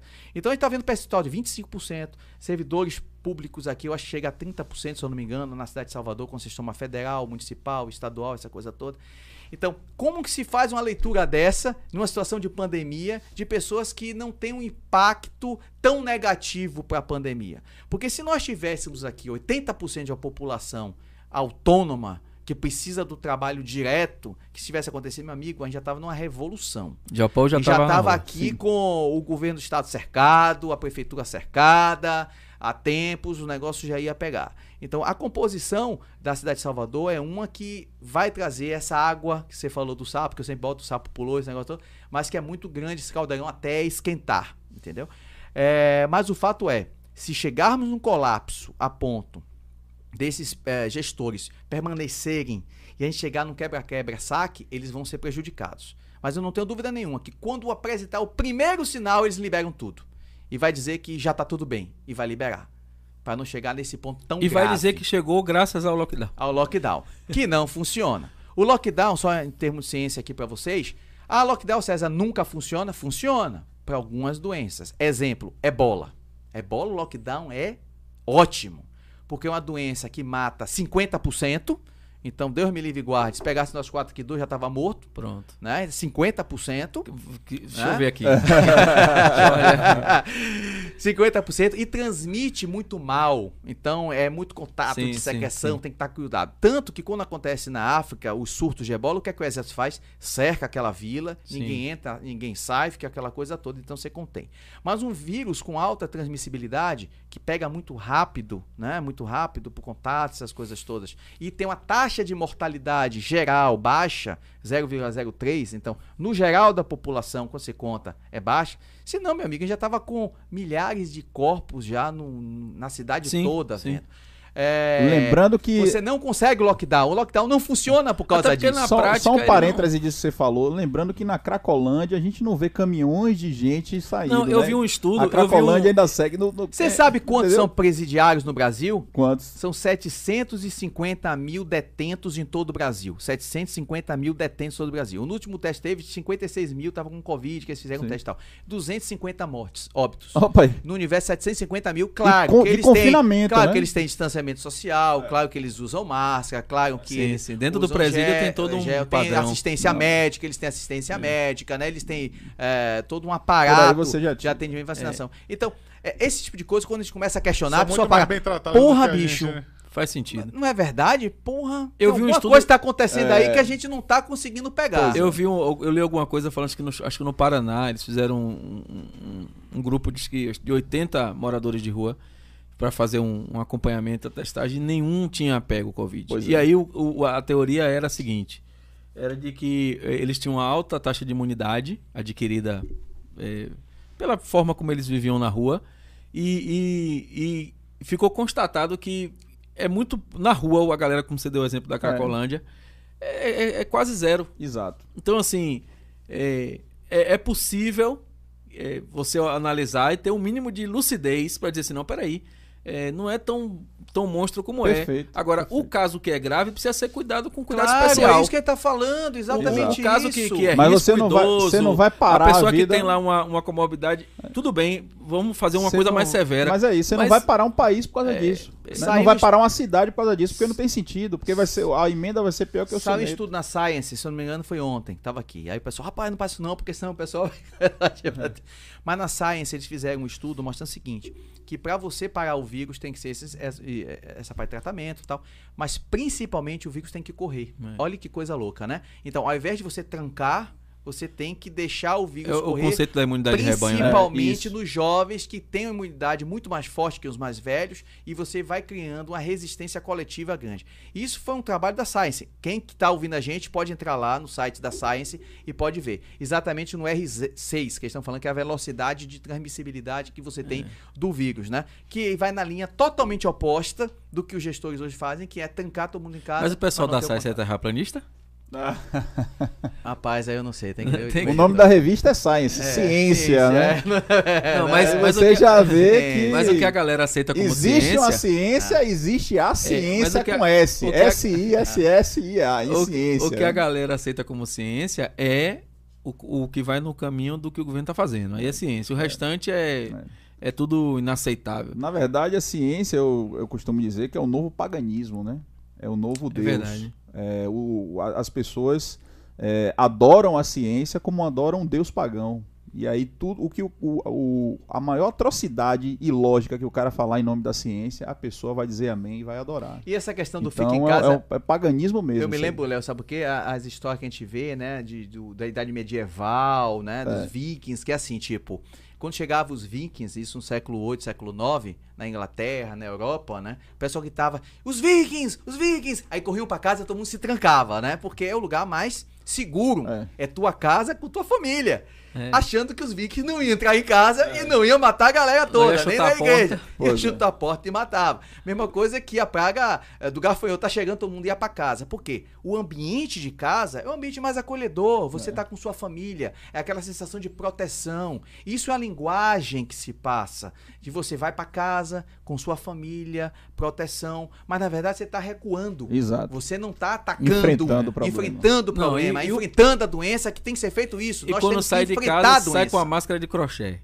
O que é pior. Não, eu já, eu já, eu já, inclusive, pensei em fazer uma máscara de filó, aquele cortinado, assim. Eu acho que é, pra mim, pra entrar no shopping com aquilo aqui, é aquela menor. Temos que tratar a Tem um- doença, Tem cara. um experimento social que tá rodando na rede aí, que o cara pega o, o um rolinho de tirar, É, eu vi isso aí de de- tirar bolinha de roupa É, e aí e ele para na porta do- do- de uma loja, de um shopping, Eu a pessoa isso, vem e ele passa o rolinho, a pessoa isso. as levanta pessoas o braço, simplesmente obedecem. ele faz assim, a pessoa levanta o braço, ele passa o rolinho na roupa da pessoa assim, É. e a pessoa entra, É. vem o próximo, quer dizer, a pessoa não, É. não sabe nem o que tá os, e, fazendo os, ali. e os loucos somos nós que pensamos de forma independente. É, né? cara, é muito, isso é Somos muito... chamados de loucos. Não, né? esse toque de recolher não tem sentido, Juninho. Não tem. Qual a diferença você parar? Eu tô no interior atendendo, gente. É, eu saí do um consultório, deu seis da tarde, eu fui tomar um café. Chego, tomo um café tal, seis da tarde. Daqui a pouco chegou seis e meia, o comando da polícia entrando na, na lanchonete. E aí, coitada, a dona da lanchonete começou a tremer toda de medo, né? Aí o comandante, não, tem que começar a fechar e tal. Aí eu falei, comandante, é 8 horas o toque de recolher. Ele, não, porque a gente já tá prevendo aqui pra dar tudo certo, estamos na preventiva, né? Aí, aqui vai dar. Aí, aí a galera, né, bicho, fica todo mundo com medo, mas não sabe que a polícia é nossa amiga, na verdade. Só que ela tá cumprindo ordens ali. Aí eu falei, não, minha senhora, pode ficar calma, tranquila. A mulher começou a tremer, né? Não, fica tranquila, eu tô aqui, a gente vai tomar um café até mais tarde. Quando der, eu saio.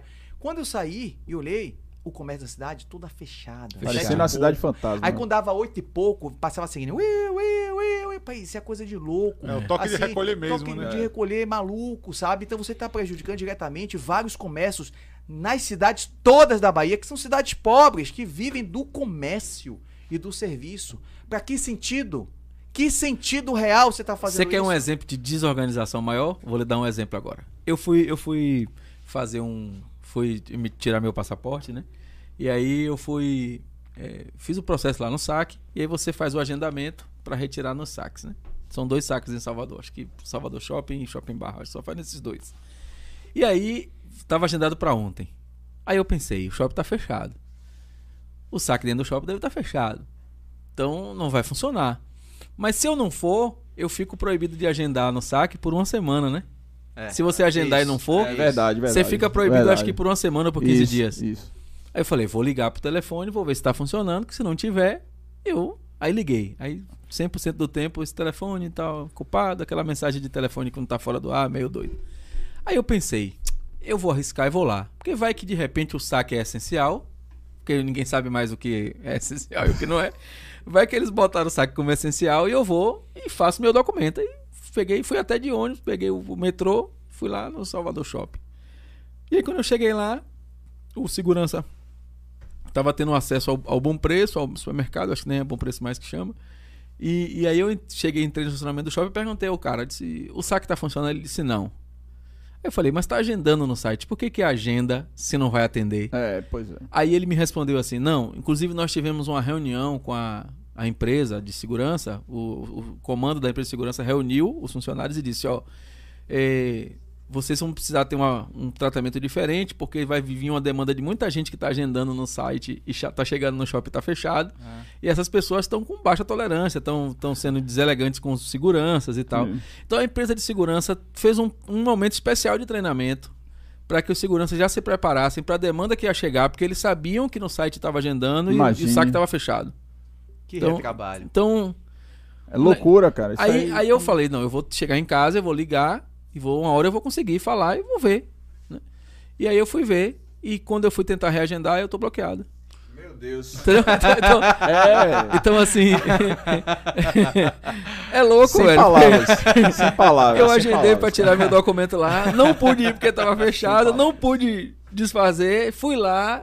Então, cara, palavras. e o cara Não. me disse que muita gente tava indo lá com essa lógica É. de não, peraí, você tá agendando no site, é porque tá funcionando. Porque é só um comando, né? É. Na hora que o cara for acessar o site, vai dizer, não, o agendamento tá suspenso. É, Então, não, você tá palavras, agendando, Sem palavras. tem atendimento. Só um Então, assim, é, só um é a, é a prova do- de, de que, assim, tá tudo muito louco, muito solto. Doideira, doideira doideira, total. doideira total. Só um detalhe de interior, quando você estava falando aí do lockdown de interior, interior, normalmente, eu não sou de interior não, eu sou, eu sou da capital, mas é, eu frequento alguns in- interiores e eu percebo que já existe um lockdown natural. Quando dá 7, 8 horas da noite, já não tem mais ninguém na rua. Não precisa fazer lockdown Só a interior. galera da praça ali que vai falar da vida Fica a dos galera outros. na praça ali, aquela meia A galera do sinuca. O e- engraçado- E os caras estão falando lockdown interior pra quê? Pois é. O engraçado é que quando você chega no interior, agora estão fazendo a barreira. É porque o gestor. O Barreira gestor- vamos sanitária, Falar, vamos né? falar o gestor, né? Dória, né? O gestor precisa mostrar que tá tendo alguma atitude, né? E aí quando você chega nas cidades, aí você vê aquelas tendas.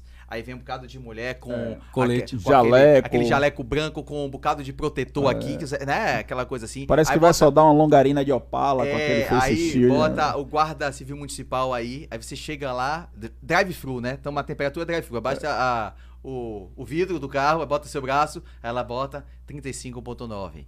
Aí você entra, né? Que porra serve isso? Pra nada, cara.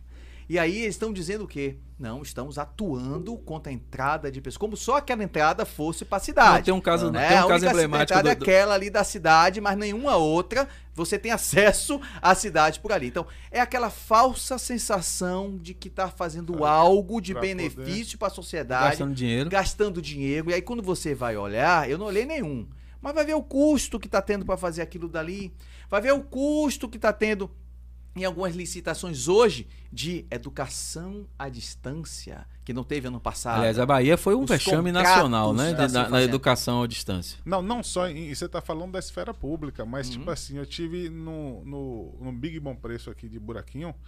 E curiosidade, eu cheguei, parei pro segurança, fiz um amigo, me tire uma dúvida. Quantas pessoas com febre você já parou aqui? Ele Eu fez, já fiz essa "Irmão, pergunta. Já tem nove meses que eu trabalho aqui Eu nessa nunca porta peguei aqui." ninguém com. Ninguém. Aí eu fiz, não, calma aí, aqui o cara deu sorte, É. eu vou perguntar e parei no mix de buraquinho. Aí outra, mesma coisa, fiz, ó meu parceiro, tira uma dúvida aí, quantas pessoas você já pegou com febre aquele? Pô, irmão, nunca peguei ninguém com febre aqui. Porque a pessoa com febre não Então, vai, né? É, não vai, Quem pô. que vai sair de casa E com outra pergunta importante que eu tentei fazer isso E não quantas consegui. pessoas tinham medido temperatura nas eleições, nas urnas? Ah, Nenhuma. E aí eu vou fazer uma pergunta pra vocês que eu tentei responder isso e não consegui ano passado. Não Ah. tive acesso. Eu quero saber dos funcionários de mercado, de hospitais, de farmácia, qual a estatística de internamento de óbitos para pessoas que trabalharam durante um ano e tanto com a pandemia. Esse vai ser nosso termômetro Esse real. Exatamente. Né? Então, quem nunca fechou hospitais, Mercado. mercados, eh, postos, eh, todos esses serviços essenciais, que é uma coisa Exato. interessante, que Bolsonaro fez uma lista, o governo federal fez uma lista de serviços essenciais e que as prefeituras não seguem, né? Faz do, do jeito que elas É, quiserem. é. Se alguém entrar com alguma medida A conta chega contra pra esses lá, mas. decretos, pode cair, porque tem que ser seguido. Inclusive o STF eh, dá, dá, dá jurisprudência para isso. Tem que ser o, o executivo nacional que determina os essenciais. Isso é uma coisa importante. É, então, dessas pessoas, qual é a taxa de internação e óbito? É a nossa. nossa Essa é a referência. no- nossa referência. É isso e mais nada. Então, se você chega nesses serviços e se fosse uma prefeitura, um governo de estado sério que quisesse, levantaria. Faria assim: eu quero saber de você, é, determinado mercado, tal, tal, tal, me dê a estatística, eu quero a estatística. Claro, quando ele vê lá que não tem, meu irmão, não tem por que fazer lockdown. Agora por que, que ele não faz? Porque interessa a eles fazerem esses bloqueios, esses lockdowns. É. Exato, exato. Exatamente Tarantino, isso. dá uma olhada aí que o pessoal tá falando que o áudio ficou baixo aqui. O pessoal no YouTube tá comentando aqui. É, é, nessa linha, eu queria aproveitar outra coisa. Eu vi um, um- um pessoal esperneando aí, governadores e prefeitos, porque o governo federal é, é, colocou público os dados de quanto recurso chegou em cada lugar, né?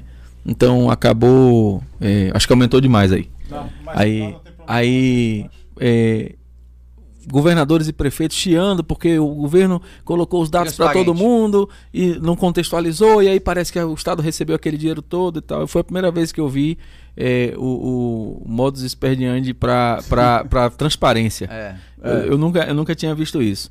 Mas tem um outro lado da moeda, que é o, a- o governo tem um, um, um poder de rastreabilidade desse dinheiro muito alto. Desse recurso específico da saúde. Tem sim. É, você acha que isso é uma carta na manga para o processo eleitoral ou, ou o governo recuou quando os governadores avançaram em relação a, a dar essa informação? Você fala em que sentido? O, o o governo deu a informação, os governadores chiaram. Sim. O próximo passo era, era avançar na rastreabilidade e dizer quem usou direito e quem não usou. Sim, sim, Porque sim. quando, sim. quando eu digo, ó, César recebeu 20 Ah, não, milhões sim. e Léo recebeu 30 milhões, esse não é o problema. O problema é o que, que ele fez com 20 milhões e o que, que ele fez com os 30 Teve milhões. gente que até quis barrar isso aí, É, né? o próximo Mas- passo mas- seria destrinchar. Sim, gente não, é, governador Rui isso- Costa, isso, isso, governador é. do Ceará. Isso não, mas você- aconteceu ainda porque você acha que é uma estratégia do governo ou o governo recuou mesmo? Governo federal? Eu acho que. Mas você fala. O governo. Ou não vale a pena botar sentido? linha na fogueira agora? Rapaz, eu acho que vale. Eu acho que vale. Eu acho que nesse caso aí foi simplesmente ou um desleixo um recuo do governo federal, porque isso aí tem que ser apurado. Eu achava que isso aí Mas tinha que ser nada, apurado. nada antes. impede que seja feito, aí, feito isso pelo Ministério Público, Sim. pelo algum processo investigativo que ele esteja caminhando. A gente não É. sabe disso. Pode ser que se estoure lá na frente, né? Pode ser que nos bastidores a coisa esteja Exatamente, caminhando. Isso a gente não sabe. exatamente. Isso é também é verdade. Eu acho que o mais É. plausível, inclusive, é isso aí. né? Às vezes a melhor manobra é o silêncio, né? Ontem eu Porque tava vendo. Agora isso aí é uma coisa que realmente tem que ser apurada, não tem jeito. É, porque é entendeu? público, É, né? Sobre, o sobrinho tocou no, no assunto do processo eleitoral. Eu não ia mudar de assunto, não, mas depois Mas aqui a gente vai e é, volta, a quem gente tá em casa. É, eu tava. César, César teve uma. Você teve uma. uma, uma campanha muito bonita, assim, principalmente na, na- nos veículos digitais. Sim. É, eu imaginava que a sua votação seria maior, apesar de você ter sido bem votado. Uhum. Acho que foram 60, 70 mil votos. Foi Foi 57 57 mil. mil. Quase 60 mil É. votos. Então, eh, teve uma, uma, uma boa votação. Uhum. Foi a primeira vez que você saiu, né? Candidato a, Sim, a- prefeitura. Eu tava em terceiro até o último segundo, praticamente. 47 do segundo. E, e frustrou pra você Foi um gol o de resultado, Raudinei, o né? resultado, o resultado, Gol de o resultado da campanha, eu acho que foi melhor do que o resultado da urna. Você acha que, que o resultado da urna representou o resultado da campanha? Eu acho que eu tive mais voto. Né? Eu não tenho dúvida nenhuma que eu tive mais voto. Por duas circunstâncias. A gente está discutindo sempre a questão da fraude. Isso não tem como provar. Realmente. Tá? Isso aí só lá em cima, uma avaliação melhor. Por quê? Porque os resultados dos candidatos de direita que estavam ao lado do Bolsonaro foram praticamente iguais no Brasil todo. Eu fui o segundo, pra você ter ideia, candidato de direita mais bem votado do Brasil. Perdi pro Bruno Engler, lá em, em Minas Gerais. Ele teve cento e poucos mil votos, 120 mil votos, eu tive cinquenta e poucos mil votos. Só que ele é deputado estadual, né? Uhum. Tem um apoio direto do presidente, teve um dinheiro para campanha, em termos eu não tive. Sim. Nada disso. Então, eu acho que eu tive mais voto por essa circunstância e também pelo fato de não ter ido mais o meu público, né? Se vocês notarem, eh, na eleição não tinha fila, cara. A abstenção, fila. a abstenção foi grande. foi, o pessoal deixou de ir. Eu ia em algumas áreas é, da periferia que eu via, então era engraçado que eu vi um bocado de gente com cerveja. Teve um momento que eu vi assim, ó, um, a galera, bicho, a, ga- a- bastante cerveja assim, vem cá, vem cá, cerveja, cerveja.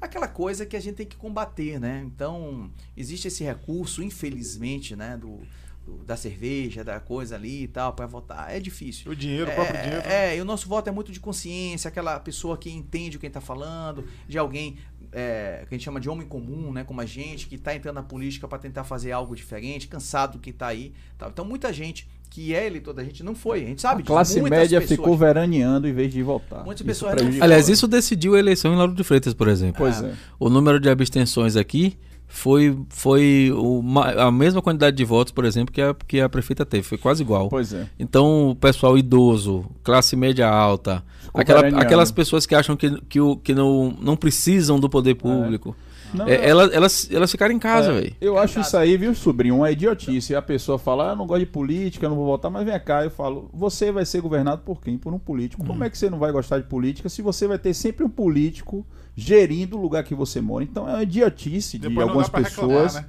que eu acho que precisa ser, sabe, revertido É, isso aí. agora, Nós fomos muito prejudicados com isso. Eu falo Exatamente. nós porque eu fui é, coordenador Fez da parte, campanha de né? César, de César, tive, tive lá junto, participei da campanha, a campanha Realmente, Juninho, foi muito bonita. Obrigado aí por você ter falado isso. E eu acho que César teve muito mais votos do que realmente. E foi uma teve. campanha caríssima, não foi? Foi. Eu vi lá o. Foi zero caríssimo. round, zero de Então, assim, pública. fomos prejudicados por conta dos veranistas de classe média. E eu, eu também não confio nas urnas, nessas urnas eletrônicas. eu não Eu também não, velho. É Então, assim, mas a gente tem que ver o copo, né? Meio vazio, meio alto. Então, eu sempre sou muito um cara positivo pra vida, entusiasmado também. Então, a gente fez uma campanha maravilhosa, uma campanha de peito aberto, uma campanha que nas redes sociais nós fomos líderes durante muito tempo em termos de compartilhamento, Sim. de envolvimento e isso. Depois que, que o, o- o Bruno começou a ver, e aí eu soube que teve briga interna lá com o pessoal da publicidade, aí ele começou a botar dinheiro, né? Aplicou mais grana nisso aí. E o nosso tudo era orgânico, né? Então. é, Você é contra essa- usar fundo partidário? fundo partidário? Sim. Ó, fundo eleitoral e fundo partidário. É, cara, eu vou dizer uma coisa pra você. Eu nenhuma eleição eu usei fundo partidário. Tudo foi na raça, na vontade e no empenho das pessoas. Isso reduz a competitividade minha. E aí vem aquele questionamento. É melhor a gente seguir nessa linha com redução da competitividade e dificultando a nossa entrada? Ou participar de algo que todos participam e você ter representantes Eu, eu, lá? eu, eu não acho que o problema está em usar. Entendeu? Eu acho que o problema está em como se usa. Exatamente. Então, Eu não acho que o candidato tenha que abrir mão, não. Agora, E é os como se valores, usa. né, Carlos? Exato. Os valores. Eu acho que os valores são exagerados. Hum. Os valores que não há necessidade nenhuma. Você vê que eu não utilizei dinheiro público. O máximo, eu não lembro qual foi a prestação de conta, mas deu uns 90 mil de amigos que deu dinheiro essa coisa toda que a gente fez. E tive uma, uma, uma, uma performance. Quase igual o orçamento. Muito boa, muito boa performance. Eu fiquei na frente de Hilton, que é deputado estadual, de Olívia, que é deputado estadual, de Bacelar, que é deputado federal, quase empatado com o Sargento Isidoro, que é deputado federal, todos apoiados pelo governador do estado. Então eu estava lutando contra o PT e contra o DEM de ACM Neto. Tá? E eu tive uma performance muito boa. Então você não precisa de muito dinheiro. Agora, é, hoje eu já penso o seguinte: a gente precisa sim de uma estrutura mínima, porque quem está com a gente são pessoas como o Léo, que acredita, cara. E aí você vai pegando outras pessoas, mas às vezes você precisa de uma equipe realmente profissional para poder tocar o seu trabalho. A gente não tinha sede. Era um amigo que cedeu uma casa pra gente ficar, né? A gente não tinha dinheiro pra gasolina. Era a galera que fala, não, César, vamos lá, vamos bancar pra gente ir. Foi na cara e na Assim, coragem. Na cara e coragem, a gente não tinha grana É pra um fazer conjunto nada. de coisas, né? Não é. é. só dinheiro. Porque, por exemplo, aqui em Lauro de Freitas, é, o candidato adversário da prefeita tinha o recurso e não ganhou Então, eleição. não tem, Pois é. então é um conjunto O de próprio coisas. presidente Bolsonaro né, gastou um milhão de reais numa, numa campanha de presidente. Bolsonaro é, foi uma junção, né? É aquele que chama de tempestade perfeita, né? São todos os fatores daquele É. momento que se juntaram e fez com que o presidente fosse Bolsonaro Isso. com um gasto ínfimo para uma candidatura de presidência. A pergunta é, isso vai se repetir por Eu, quanto eu tempo? tenho uma preocupação em relação É, a então. isso. Queria até ouvir vocês. É, é, um- num cenário macro, é, a- a- de uma forma bem resumida, só para a gente comentar, é, a esquerda tem uma militância mais de rua, a, a direita tem uma militância mais virtual. Né? Um cenário macro, sem Sim. detalhar muito. É, e, a ele- e a- e a importância desse cenário virtual das redes sociais, ela está cada vez maior. É, as- a informação chegando onde não chegava, isso é muito importante. Mas quem vai na urna não é quem tem Facebook. São, são Sim, duas coisas sim, distintas. sim, sim. A minha pergunta é, é 22 sem voto impresso, sem o voto auditável, Ah. né, vamos dizer assim.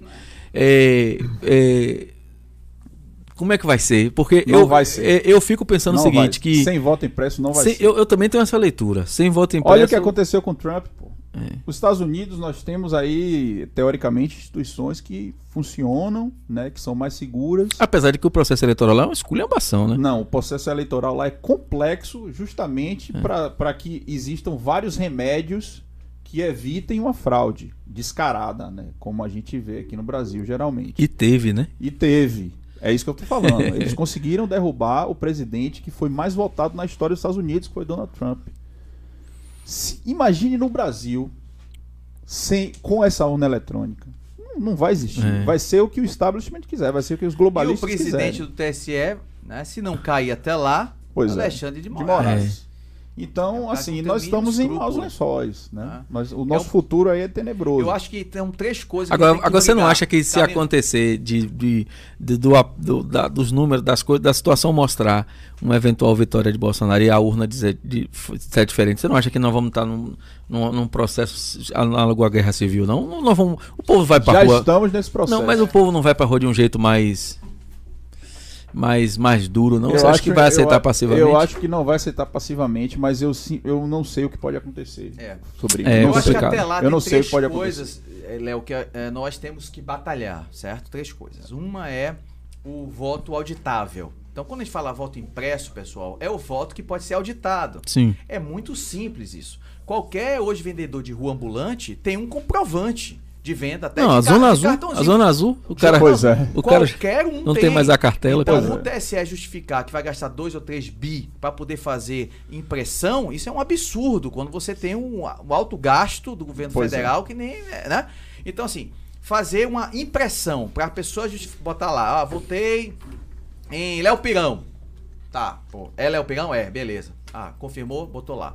É auditar, depois da eleição, contou, viu lá, ganhou, fulano tal, vamos contar, recontar os Foi votos. isso mesmo, esse foi isso Vamos mesmo. recontar, beleza. Isso, rapaz, isso é transparência. Então tem que lutar por isso. Eu gosto do Não é projeto, só do eu gosto do direita. projeto que o cara nem pega no negócio. Tem uma, um visor anexo, né?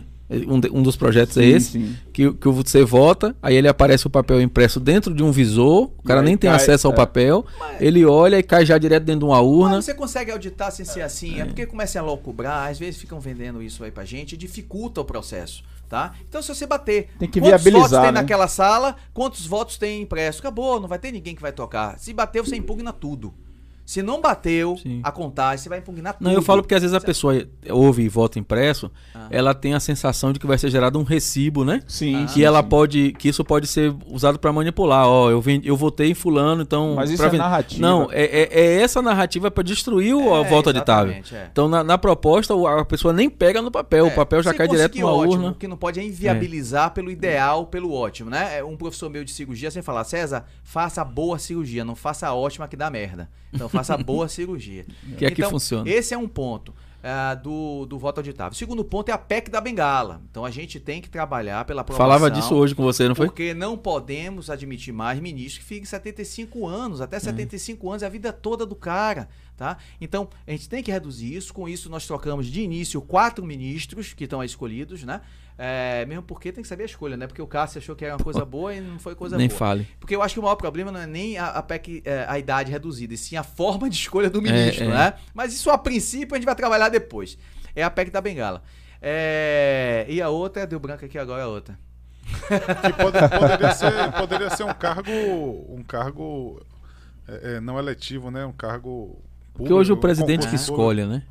É. Mas assim, é, isso, esse é, isso é complicado, não é um negócio simples de resolver, não. Mas assim, é, hoje o, o Supremo ele não é um, um- um terceiro um poder.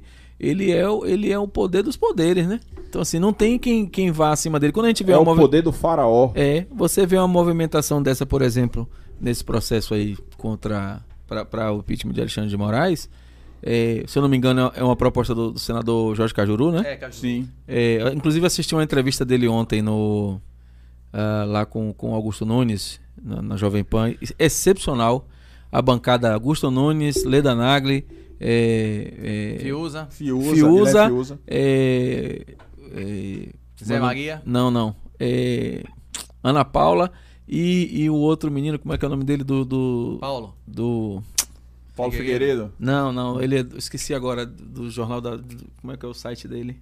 Enfim, tá lá no- no- na- nas redes sociais da Jovem Pan. É, eu- mais de duas horas de papo com o Cajuru, extraordinário a, a, a, a visão dele das coisas.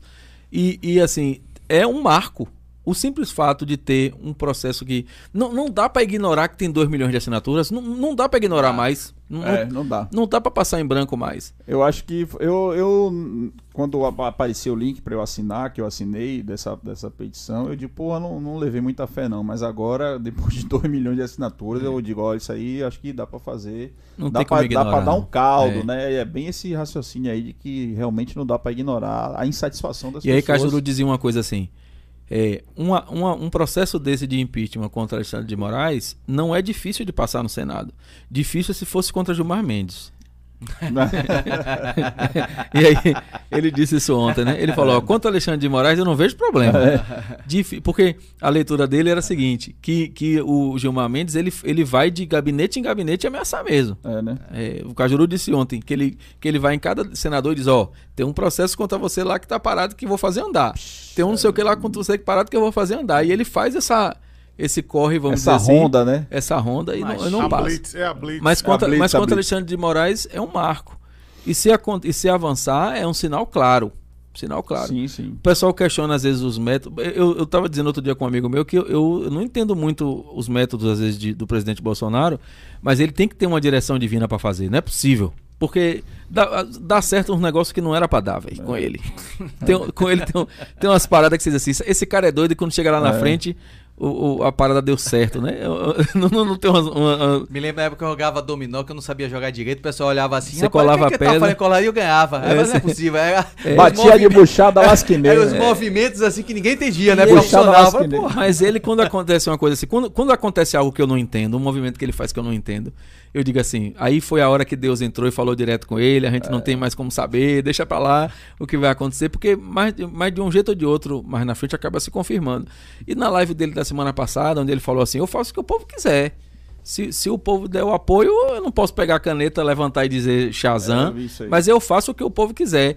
É, eu, eu achei um jeito inteligente de dar um recado. Agora eu não sei se o recado foi compreendido.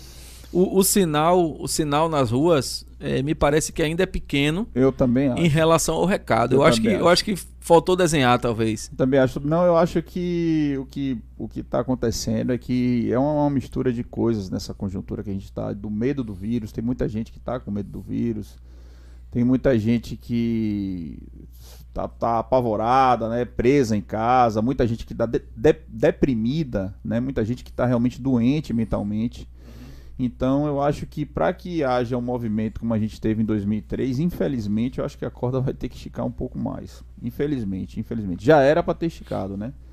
Mas o povo brasileiro tá dormindo no ponto, ao meu ver. E falando em, em dormindo no ponto e, e acordar e olhar pra frente, 22, César, o que é que você tá pensando? Me conte tudo, não esconda nada. Ó, Alden, quando Pela teve... lei eleitoral é complicado, É, né? Essa é. lei eleitoral aí é. Ó, é Alden, quando teve aqui, eu perguntei a ele, Você é ô Alden, que eu disse, Alden, você, você, você, todo deputado estadual pensa em ser deputado federal, como em algum momento deputado federal pensa em algum momento em ser senador, é uma escala natural, né? Isso, isso. Pra muitos é natural, né?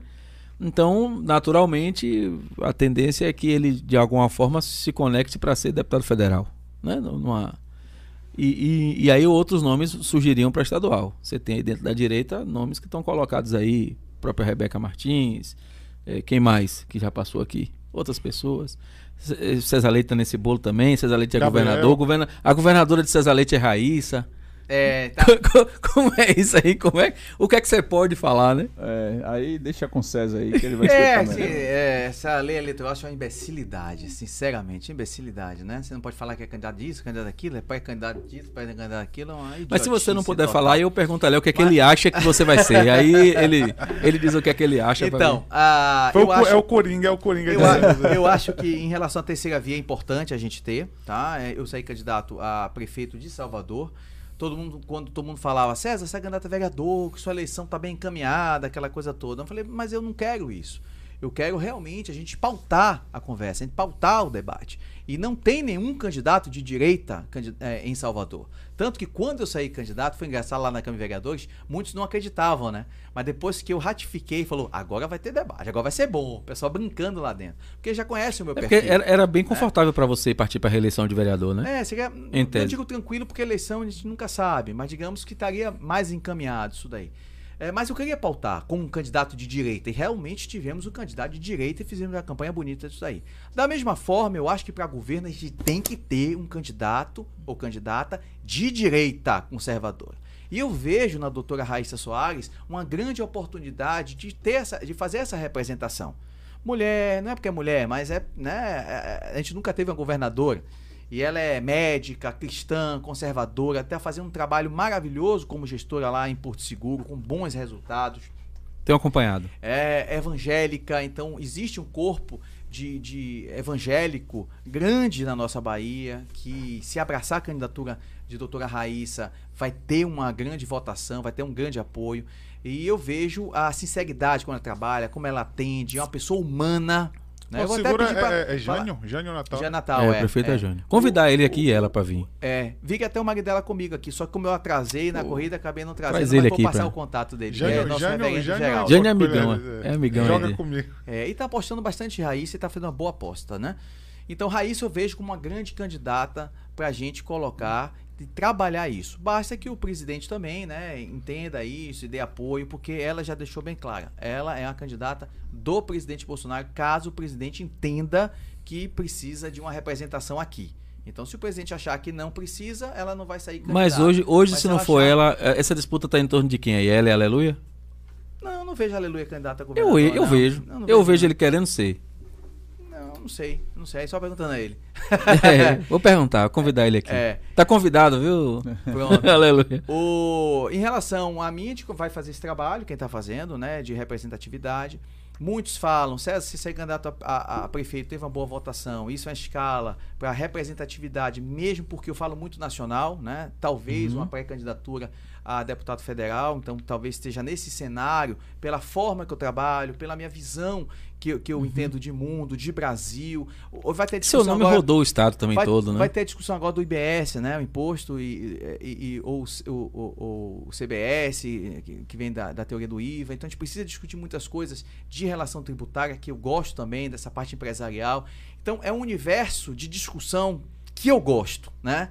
Então eu tenho é, um carinho grande para esse tipo de tema. E por ter saído candidato a prefeito, há uma possibilidade maior de uma pré-candidatura a deputado federal.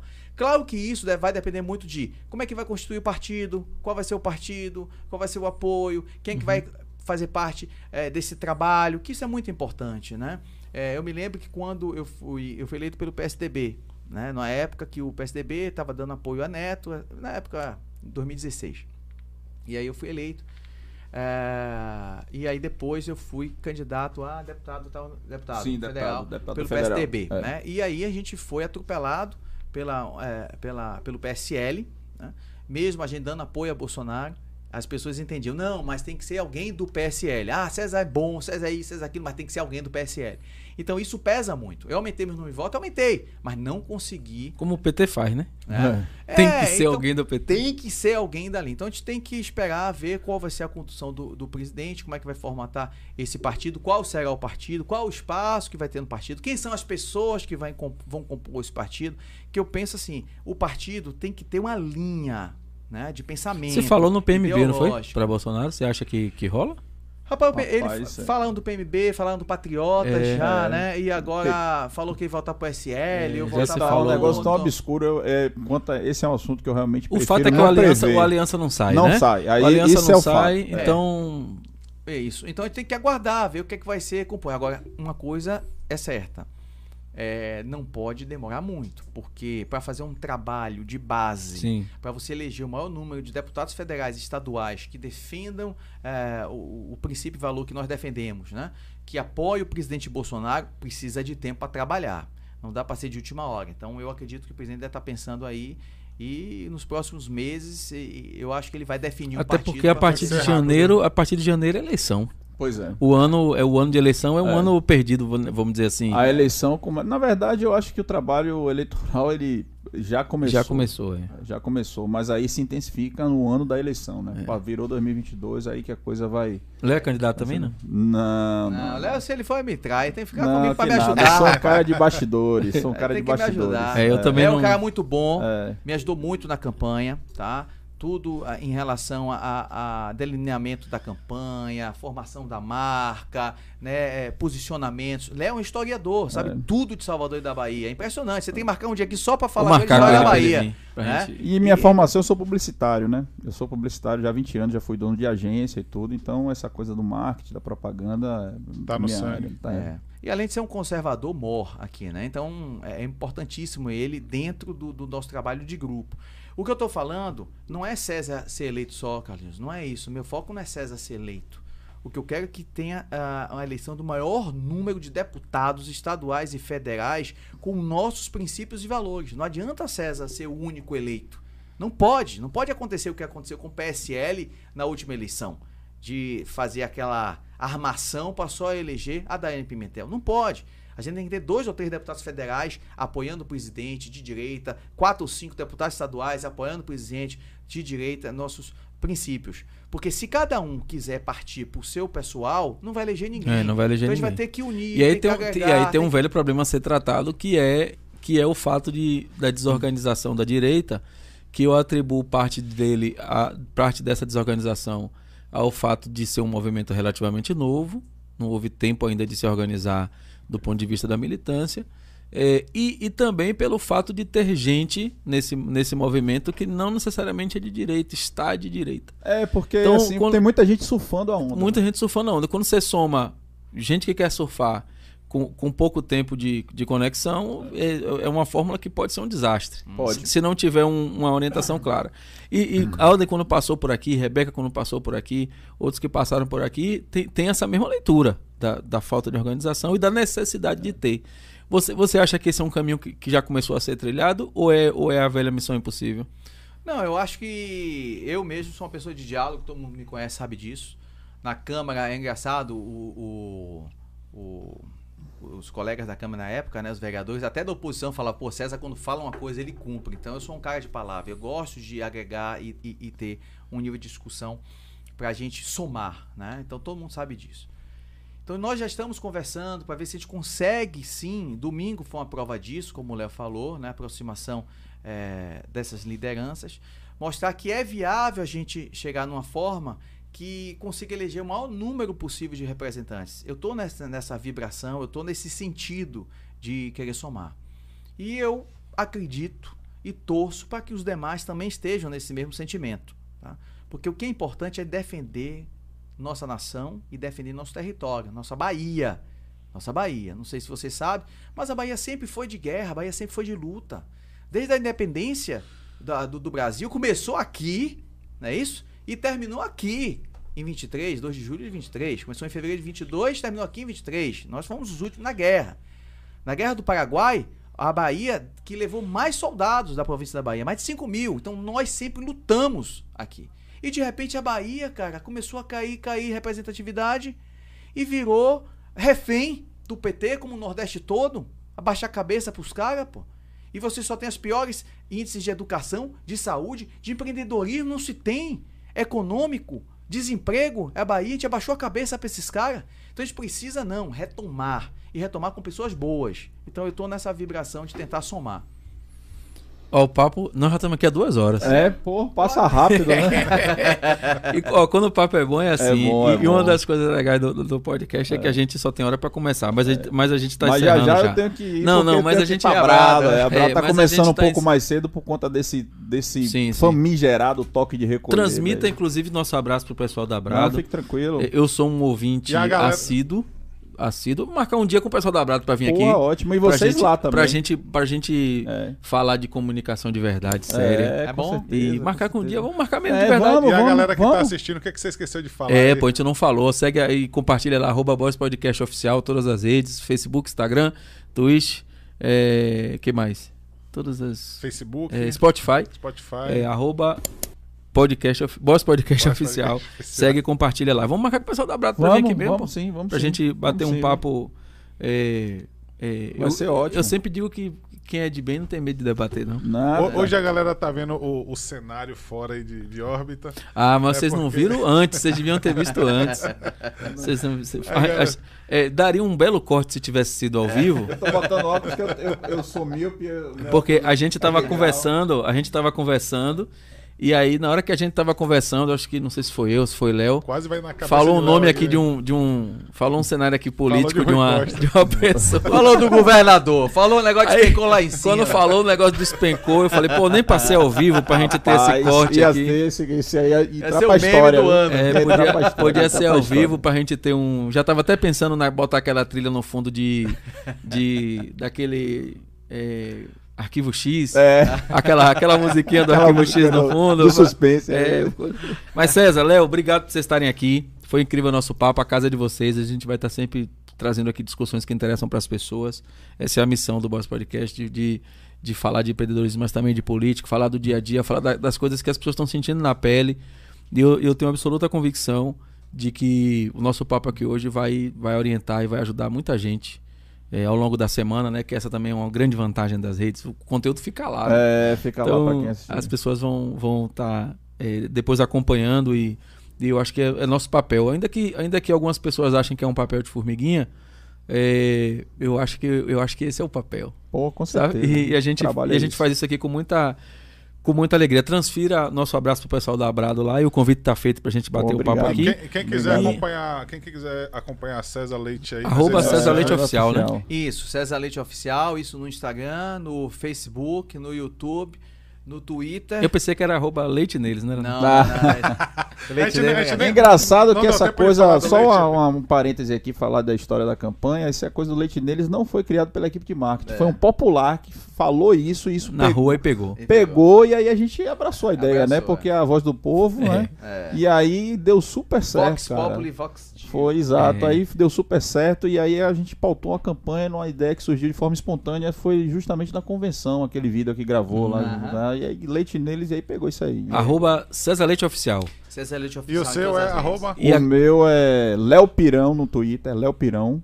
E no Instagram é leo.pirão, arroba leo.pirão. E a galera no que- Facebook, Léo Pirão também. E também quem quiser acompanhar a Rádio Brado lá é Rádio Brado. Rádio Brado, lá Rádio no Brado. Facebook. E, E queria YouTube agradecer, também. queria agradecer. Eu vim aqui no susto, né? Vim acompanhar meu amigo, irmão aqui, César Leite, e acabei participando Pô, foi legal do demais podcast. você ter vindo. Foi muito bom, foi uma grande honra pra mim. Surpresa e honra. Obrigado aí, sobrinho. Obrigado, Juninho.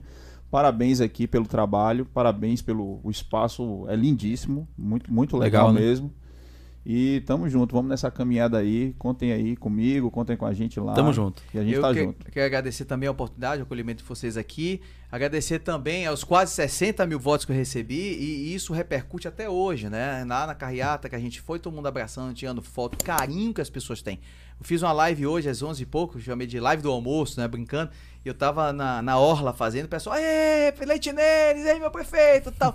Isso é muito bom, esse carinho. É, é, é que a gente manda a mensagem, né? Então eu sou aquele político que eu posso pegar um ônibus, um metrô, andar em qualquer lugar, eu tenho certeza que eu não vou ser agredido. Pelo contrário, você é abraçado, Exato. né? Mesmo o petista que vai falar, ah, você e tudo, eu vou, eu vou debater com ele, meu irmão, vamos discutir sem qualquer problema.